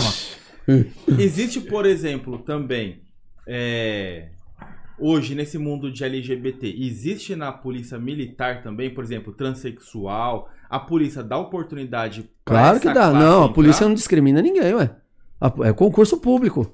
Né? Eu ouvi falar uma época aí que tinha alguma coisa nesse sentido, alguém né, é, transexual que muda o sexo, né, tal. Eu não entendo. Gente, ó, eu, eu não discrimino ninguém, viu? De verdade mesmo. Tem uma pá de amigo viado, viu? Mas é o seguinte, eu não discrimino não. Mas eu Mas não tá aí. entendo muito bem essas definições hoje. Agora, assim, é LGBT, mais umas letras, né? Que mais agora? Que mais, não sei o quê. Então, muita coisa. Eu sou meio desatualizado, sou meio baianão pra esses negócios. Não leva mal, não, viu? Então, eu não sei, mas. é, Cara, não discrimina ninguém, não tem nada a ver. A opção sexual, quantos policiais aí eu conheci que, meu, entendeu? Mas se fizer concurso e passar, a vaga tá garantida, por exemplo. É, eu Não sei. não sei também, eu também não sei dizer, mas. meu, Tem uma, não tem? Eu vi um. Ah, o Guto Eu vi alguma também. coisa. Eu vi, chegou É de São mais Paulo? uma. São Paulo? É? Interior. Aí, ó. Acabou, mano. Isso aí vai trabalhar, vai ser profissional, vai cumprir o que tem que cumprir, acabou, mano. Entendeu? Já era. O Felipe Viel. Você pode optar por não comandar? Não. A partir do momento que, ó, di- dia 11 de dezembro de 2004, meu, empunhei minha espada, fiz o juramento, já era, meu. Minha- meu dever é comandar. Eu sou obrigado a comandar. William Oliveira da Silva. Boa noite, sou o Caca, admiro o trabalho de vocês. Sou daqui do lado do Clube G16. Sou do Imbu das Artes. Fernando Coelho, tamo junto. Você vai pirar, pessoal top. Clube show, churrasco todo dia. Olha! Olha! Só hoje que não tá tendo. É. Mas nós vai vir no churrasco aí. Sabadão. É sábado agora, eu não posso, é aniversário do meu pai. Vou estar com o meu velho. No outro, aí depois a gente vem. Traz aí a Dona Maria da Peixeira. Você é doido, se eu trouxer ela aqui, vocês estão ferrados, mas vai pôr todo mundo em sentido aí. A gente fica. Dona Maria é embaçada, Ó. hein, meu? É. Vem no domingo, domingo é sua carne. o Fernando Martins. Ele sendo da Paraíba, o que ele acha dos grupamentos especializados do Nordeste, como Geosac, Ciosac, é louco. CIP, entre outras? são zica demais, meu. Eu andei lá pro Nordeste, andei em Goiás, Brasília, fui instrutor da Força Nacional de Segurança Pública. Você é doido, mano. Os caras Os caras são foda. são foda. Um abraço aí pra galera Você do, tá louco, do Ciosac, Agreste, do... é. O da Bahia, meu. a- os O caras da Bahia tem a? Peto e tem a, a Cacau, Cacaueira, Não, Cacau... é Ciosag. Um negócio assim, eu não Os entendo. caras são zica mesmo. Mata mais dele- que a AIDS. Quer dizer, Quê? é, como é que é, é, Evolui o óbito. A evolução óptica lá é frenética. É, o Cavilar pergunta se ele já sofreu alguma emboscada. é. Não Eu, eu desconfiei que tentaram, mas a gente conseguiu dar um Pelé, né? É. Gabriel Alessandro, o Fernando, o Fernando, o capitão já respondeu minha pergunta, mas só pra recapitular. Eu com 18 anos posso atirar com arma de fogo, mas não posso comprar armamento, é isso? É isso aí, né? Isso aí. Com 14 anos já pode atirar, né? Já pode, já pode. Aí, ó. Ó, a Michelle falou aqui, o David tá se superando. A minha, minha mulher, meu, o David tá foda hoje, velho. Tá sem freio. Caralho. Ele tá, tá no. A cadela tá no cio, né? É, mas não tem, não tem pra ele aqui não, viu? Fala que o nosso negócio é outro. Não é porque eu tô solteiro que vai coisar, não. O Ronaldo falou que o David tá apaixonado. Deus. aqui, ó. Viu? Tem pra você aqui, viu, David? Ó, ó. Escolhe, ó. Ó, dura e grossa, hein? Caralho. Eita porra. Aí é o Dias, ó. Fernando Coelho. Gabriel Alexandre, esporte do tiro acompanhado de instrutor de tiro pode participar a partir dos 14 anos. A compra de armamento após os 25. Você liberaria, se você tivesse na, no poder legislativo, é, você ah, diminuiria a idade para 21 de repente? Eu acho que isso aí é algo que dá pra se pensar e vai depender de cada caso. Foi como É? nós falamos no começo aqui, né? Cada caso é um caso, né? Tá, Cada caso é um caso. tá. Anderson Bloom, pintou um clima no estilo quem perdoa é Deus, quem dispensa é o exército, quem tem dó é o violão e quem não recusa comida está sempre mastigando. Aí, ó. Rapaz, Tá vendo? chicote estralou. Gabriel Tipo, Alessandro. eu acho que foi uma indireta que ele deu aí, entendeu? Pra tipo eu dar um atropelo nesse garoto, mano. Não Também sei acho. não, hein? Ô, o Snyder, o Snyder te chamou de cachorro, você reclamou e o cara tá te cantando toda hora, você tá deixando, Mas ele mano. tá, mano, mas ele tá dando essas Ah, você tá gostando, aí, né, cara? capitão? capitão Não, tá gostando, gostando. meu ovo, cara, eu tô gostando. Porra de gostando. Ô, do, meu, do meu ovo, cê- cara. A gente, só, a gente só vai Ô, estar capitão. Você se ligou que já tem quantas horas de programa? Duas? Você Lá no Snyder eu fiquei três horas, velho. No Meu. programa? É, toda hora que eu vou lá, e ele fez um churrasco da última vez. Puta, aí sim, meu. Aí anima, né? Ou que eu tava morrendo de fome, velho. Saí direto do quartel. Meu, aí ele fez a, uma carninha salgada e tal. Puta, meu. Fala pra O você. senhor tá com fome? Ih, caralho. Sem futuro. Sem futuro, Tem hein, mais. mano? Ô, ah, a gente tava falando lá, tem uma pergunta aqui que eu achei interessante, pra encaixar naquela ideia que a gente tava trocando sobre a, a criminalidade, lá o bunker estourado. Ah, Lá no 38, tá tendo muita ocorrência de sequestro com Pix por conta dessa porra de Pix aí? Tá de boa? Não, não tá tendo muito não, viu, cara? Pelo menos nos boletins que a gente vê lá no- nos BO, né? Tal, e nos, nas resenhas de ocorrência não tem, não. Dá umas dicas aí pra galera que usa Pix, mano. Tem dica? Eu vou saber, mano. Você não manja, não? Eu não de porra nenhuma de Pix, não, meu. Eu tô morrendo de medo de cair num golpe desse aí. Você não usa Pix, não? Eu uso então, mas eu morro de medo. Eu fico vigiando essa porra aí. Limite, meu limite Hã? no, no aplicativo. Ah, o meu já é. é. Hoje, quando eu fui comprar o carro, não passou o dinheiro. Eu coloco três vezes lá de Isso. 45 reais. É, não, não passou o dinheiro. Aí tá com limite. Nem eu sabia o meu, ó. Graças a Deus, né? Aí eu falei pro cara, ó, só vai dar pra depositar tanto aí, o resto eu vou depositando nos dias. Sabe por que, que eu falei isso? dia. Não sei se o senhor viu, é... O Pix é um- uma tecnologia que você encosta a porra do cartão e passa na máquina. Aí, minha filha tá assistindo, hein? Um beijo, Maria. Papai te ama, viu? Caramba, o cara tem filho, filha. Quantos filhos você tem? Tenho dois, a Maria Clara e o Guilherme. Pô. Maria Clara, um beijo aí. Vem com, com o papai aqui atirar no G16. Quantos anos? A Maria tem 12. Então ela vai ficar só olhando. Vou ficar devendo. Vou ficar devendo. Só o, o João.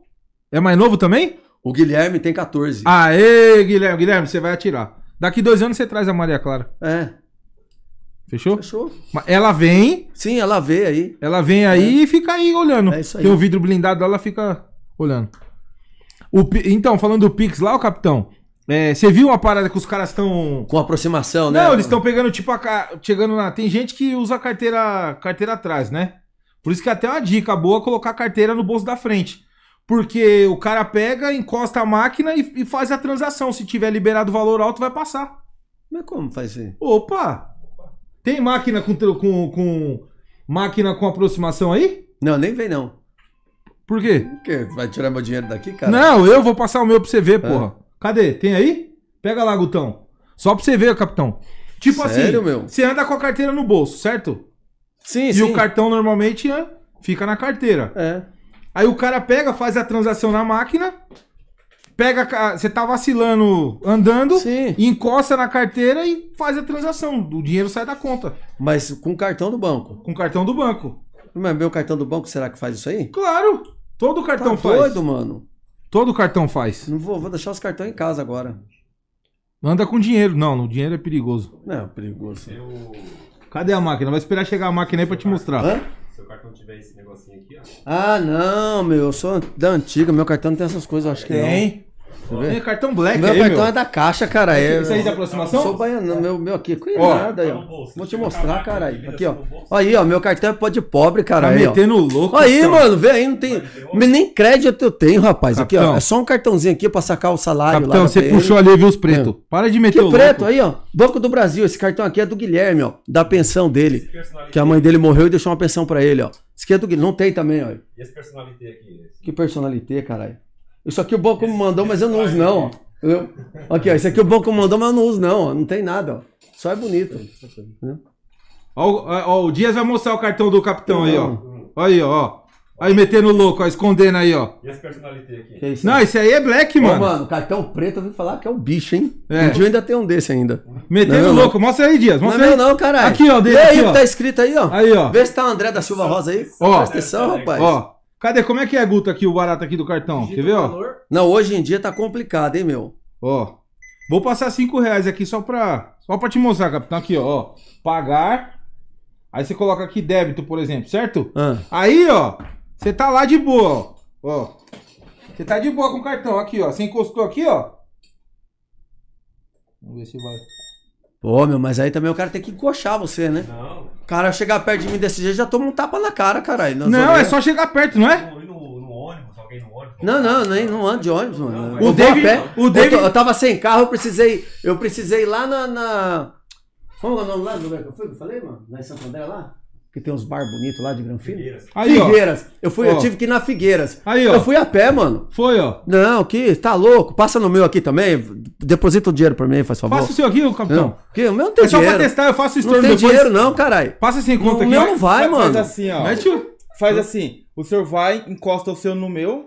Você ver Ih, que vai caralho, aí, mano, o cara não perde uma, bicho. Caramba, Você é louco, hein, meu? O cara apaixonou, mano. Cê é Você doido. você vem falando aí, não, eu tô, tô arrasando que minha mulher foi embora aí, mano. Olha que costa. Não, que mas costa. isso não é arrasar, mano. Olha que prejuízo da porra. A mulher já foi embora e me aparece um, Um traste desse. um, um despacho desse aí no meu caminho, mano. Mas pensa que é o lado bom que você vai pagar pensão de novo. Não, que chega, cara. Já, já tem duas, mano. Ai, meu Deus É. do céu. Eu não, vou, Jesus. eu não vou ter filho. Ai, Jesus me livre, meu. Eu, hein? Ô, capitão, pra gente finalizar e dar os tiros lá. Aí foi pra parte Ô, boa, hein? Vamos, vamos fazer uma. Vamos fazer, uma hora que, você, hora que a gente for disparar lá, vamos fazer um, um ao vivinho? Vamos, vamos fazer. Última pergunta. Você acredita que a, a imprensa é, denigre a imagem da polícia militar? Foi o que eu acabei de falar aqui, né? É, mudou muito, viu? Tudo vem mudando, né? Algumas coisas vêm evoluindo no Brasil, graças a Deus. O que eu tô te falando, antigamente, se você falasse assim pra uma equipe de reportagem, vamos pro método tradicional, porque hoje, por exemplo, eu não assisto televisão. De verdade, não assisto. E eu sei tudo o que acontece no mundo por causa disso aqui, ó. Que a gente acompanha, entra aqui e vê. Então, é, a televisão, ela não é mais é, a supremacia da informação hoje no mundo e no Brasil. Né? Você tem outros meios de acessar. E a televisão, ela bancava demais. Ela só mostrava o que ela queria, do jeito que ela queria, e foda-se todo mundo, meu. Hoje, ela sabe que ela não é a verdade suprema. E quem diria? Tô te falando. Eu dei uma entrevista ao vivo no SBT, eles falando no jornal sobre a nossa ação social. O caminhão cheio de cesta básica, o povo pegando cesta básica e a gente explicando o trabalho que a gente estava fazendo.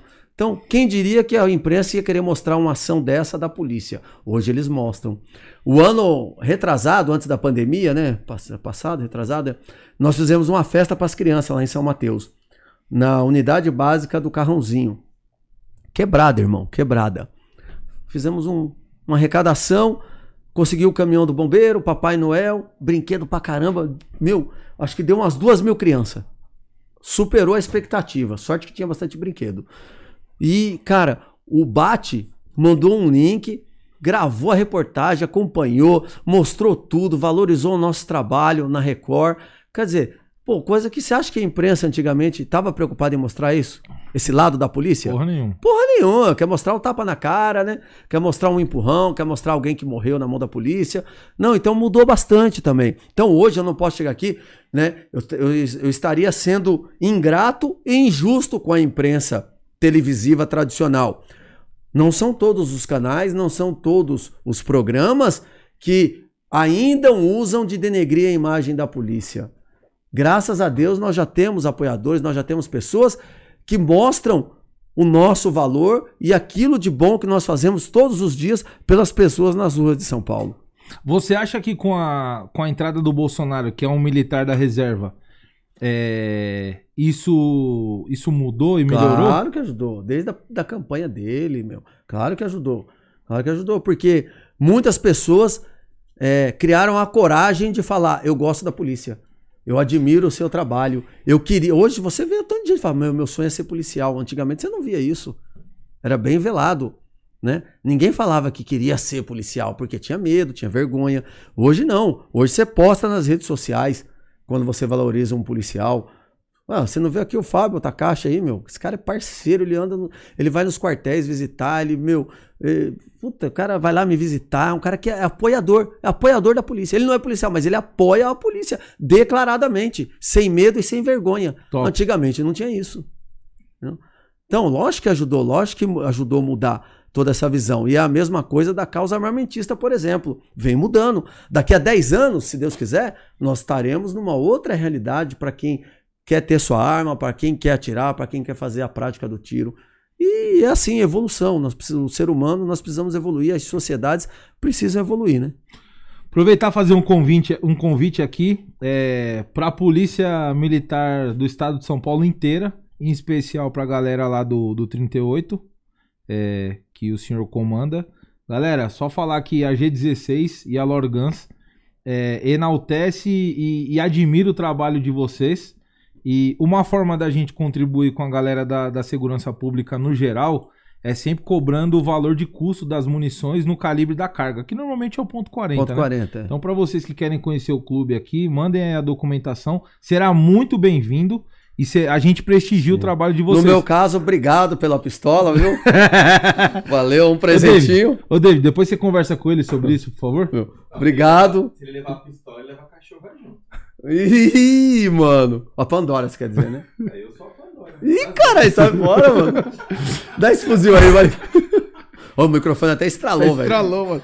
Ô, ô, capitão, fazer também, ó, já vou logo me, me convidar. O dia que o senhor estiver tranquilo lá e que eu puder ir lá, eu, eu, eu gosto de contribuir pela nossa causa do CAC. Se a gente puder ir lá e mostrar. Eu sei que o senhor treina muito bem Não, a galera. vai lá, vai lá pra gente fazer uma instrução com a tropa. Você Pode mostra, pô, deve. Tá convidado já, viu? Será muito bem-vindo. Vamos lá? Tá bom? Pra falar agora Pra sério. falar um pouco do seu lado, o lado do CAC, né? O que vocês esperam do policial numa abordagem. Pode falar, meu. Perfeito. É legal. Galera, ó, tá vendo Não. aí, ó? Capitão Silva Rosa apoiando a causa. É, mais um policial dando bom exemplo e é, agindo de acordo com as normas. Claro, foi o que eu falei, eu já aprendi CAC. Se tiver errado, tiver fora da lei, vai preso, ou não é? Tem que andar certo. Ponto. Andou certo, tem nosso apoio. Certo pelo certo e errado já é. Já errado já era, mano. Não tem meio certo. Caramba, meu. Ó, o. Ô, você viu aqui? Mandaram aqui o. É o André Blanco, convidado de amanhã. É, superchat, superchat, pô. Top. Tá aberto. Ô, tá, tá, tá falhando aqui. É, o, é o, o fo- o fone ou o som daí? Seu fone aí embaixo. Ah, tá. Então, beleza. Ô, mandar um abraço aqui pro. Ó, o Andrei Blanco, é o convidado de amanhã, ô, capitão. E ele mandou um superchat aqui, mandou cinco conto, mano. Aê, valeu Tá pelo rico. jabá. Valeu pelo jabá. Tá rico. A minha irmã, cara, me ligou, Hum. a Andréia, lá de São José dos Campos. Aí tu falando aqui, não come perto do microfone, você come muito feio, meu.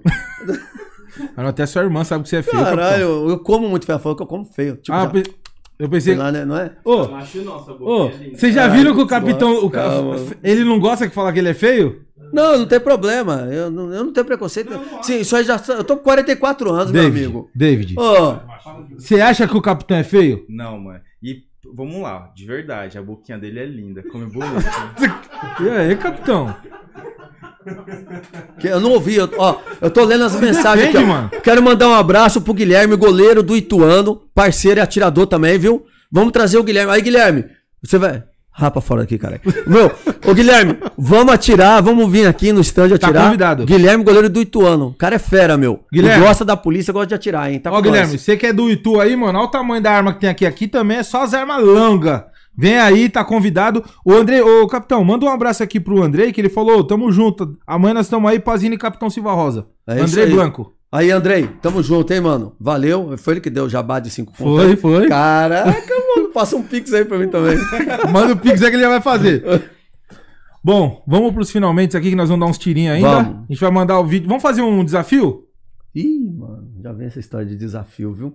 Eu tô cansado de bater nos outros aí na rua, viu, meu? Ô, Toda louco. hora isso aí, meu. Desafio, desafio. Vamos atirar, né? Tá bom.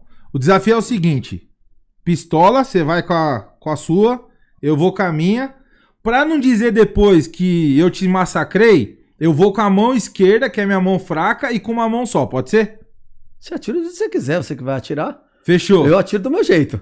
E aí? Bora? Bora, bora. Não vai reclamar depois, Não, né? Bora.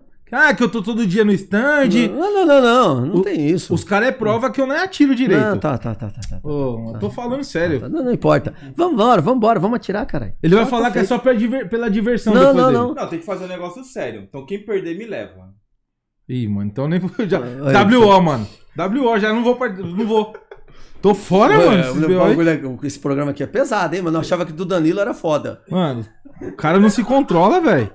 E pior que se mandar embora, fala que é. Bom, pelo que eu tô vendo, de qualquer jeito eu ia acabar solteiro, porque minha, a minha mulher ia comigo nos programas, né? Puta merda. Aí chega aqui, encontra uma situação dessa, fala, não, na moral, mano, tchau. Agora você embora. faz programa, pô. Tô indo embora. Olha aí, você é louco, mano. Galera, gostaria de agradecer. Mais uma vez pedir pra você que não é inscrito, se Se inscreva, inscreve, é isso aí. curta, compartilha, ative as notificações pro YouTube te avisar quando tiver cortes, tiver programas novos. Vai lá no Instagram do Capitão Silva Rosa, arroba Capitão Silva, Rosa. Rota. Que tá mó Rota. palhaçada esse negócio de rede social, né, meu? Por quê? Porque você tem que pagar, mano, pro negócio. é Que nem eu tenho 300 mil seguidores. A galera não vê o que eu faço, bicho. Não chega. O Instagram não entrega. O YouTube não tá, Tá com esse entregando. problema? Lógico que é. Você tem que patrocinar, é ou não é? Tem que patrocinar, você tem que pagar, mano. Eu não, eu não- meu, meu salário mal dá pra eu passar o mês, Já cara. começou a cometer pecado já, mano, Meu, reclamar. Olha, Tá velho. que pariu, cara, pra reclamar. E é caro, hein, mano, pra patrocinar isso aqui. Não? Se a gente morar junto, a gente pode dividir. Quê? Galera, curta, compartilha, vai lá no Instagram, siga. Obrigadão por continuar. Capitão, parabéns aí. Bateu Valeu. o recorde também de ao vivo. Aê. Muita gente pesado. Parabéns aí pelo trabalho. Promessa é dívida. Eu vou lá e a gente lá. vai a gente fazer. vai bater um papo. Será um prazer mesmo. Entendeu? Eu confesso que eu sou caca, mas eu não conheço todo o universo, porque aquilo que eu falei, toda hora tem uma norma nova, né? Tem um regulamento novo que sai aí, uma portaria do exército. Então eu não tenho tempo de acompanhar isso, porque eu não vivo isso Claro, dia a dia, né? claro. Tal, mas tem todo o meu apoio, tem todo o meu, vocês precisarem de mim, todo mundo sabe disso. É que tem cara que fica aí usando essa- esse negócio para plataforma é, política, essas coisas, né? Eu já saí candidato, talvez saia candidato de novo, mas uma coisa não tem a ver com a outra, cara. E assim, eu gosto da causa. Se eu não gostasse, vai, meu, vai, some daqui, rapa fora, que nem. Meu, não dá pra apoiar, por exemplo, né, meu, um camarada que nem esse que tá aqui na nossa frente, né? Não, que fica aí com esses trejeitos. Não pode deixar a gente falar. Olha lá, já vai entrar no microfone, tá vendo? Aí não dá. gente, ele fala Uh. assim de mim, eu fico até Olha, ó, tá vendo? suando. Agora, a gente apoia a causa, Sim. entendeu? Independente de qualquer coisa. E claro, é sempre bom aprender, vai ser bom pra mim, para meus policiais, né? Pra gente conseguir chegar numa harmonia e evitar problema, né? A melhor coisa. Às vezes, Sim. meu, é, onde eu vou, costuma dizer, meu, o, o CAC ele tem todo direito, o atirador tem todo direito, mas ele também tem que sa- saber se portar durante uma abordagem. Porque existem as etapas da abordagem, né? E aí, às vezes, no afã ali, o cara quer pular uma parte da abordagem. Aí o policial não vai deixar isso acontecer Sim, por regra de segurança. sim. E aí começa né, a ver os desentendimentos, as rusgas na comunicação Sim. e daí por diante. Então, conversando, um entendendo do lado do outro, a coisa flui melhor e, e todo mundo é, exerce o seu direito né, é, de cidadão e de fazer o que tem. Me comprometo aqui, nós tivemos agora quatro decretos que são recentes, 10.800 10.626, 27, 28, 29 e 30. É, inclusive, tem uma, uma parte, uma redação do decreto que tem é muito importante, ou seja, caiu agora o itinerário e o horário.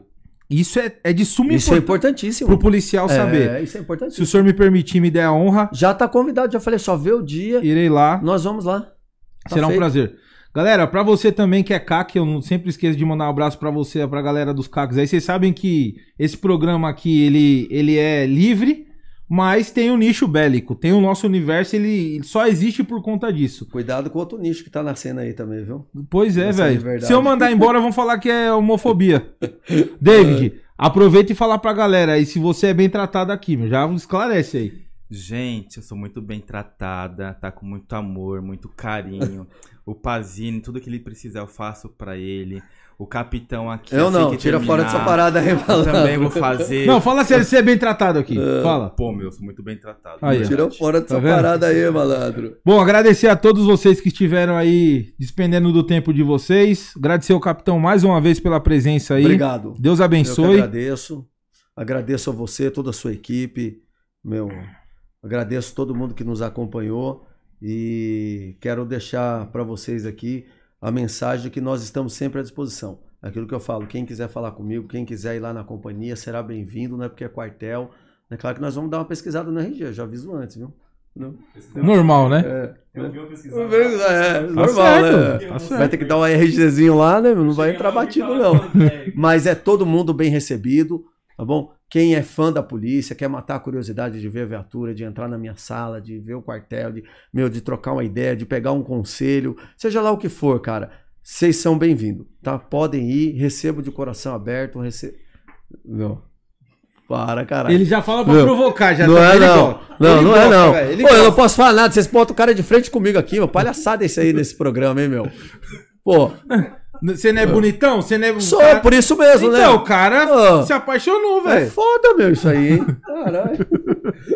Valeu, valeu. Obrigado. Obrigado vocês aí. Tamo junto, hein, rapaziada. Galera, tamo junto aí, brigadão. Mais uma vez, pista quentaça. Pode pô, pô, pô, pô.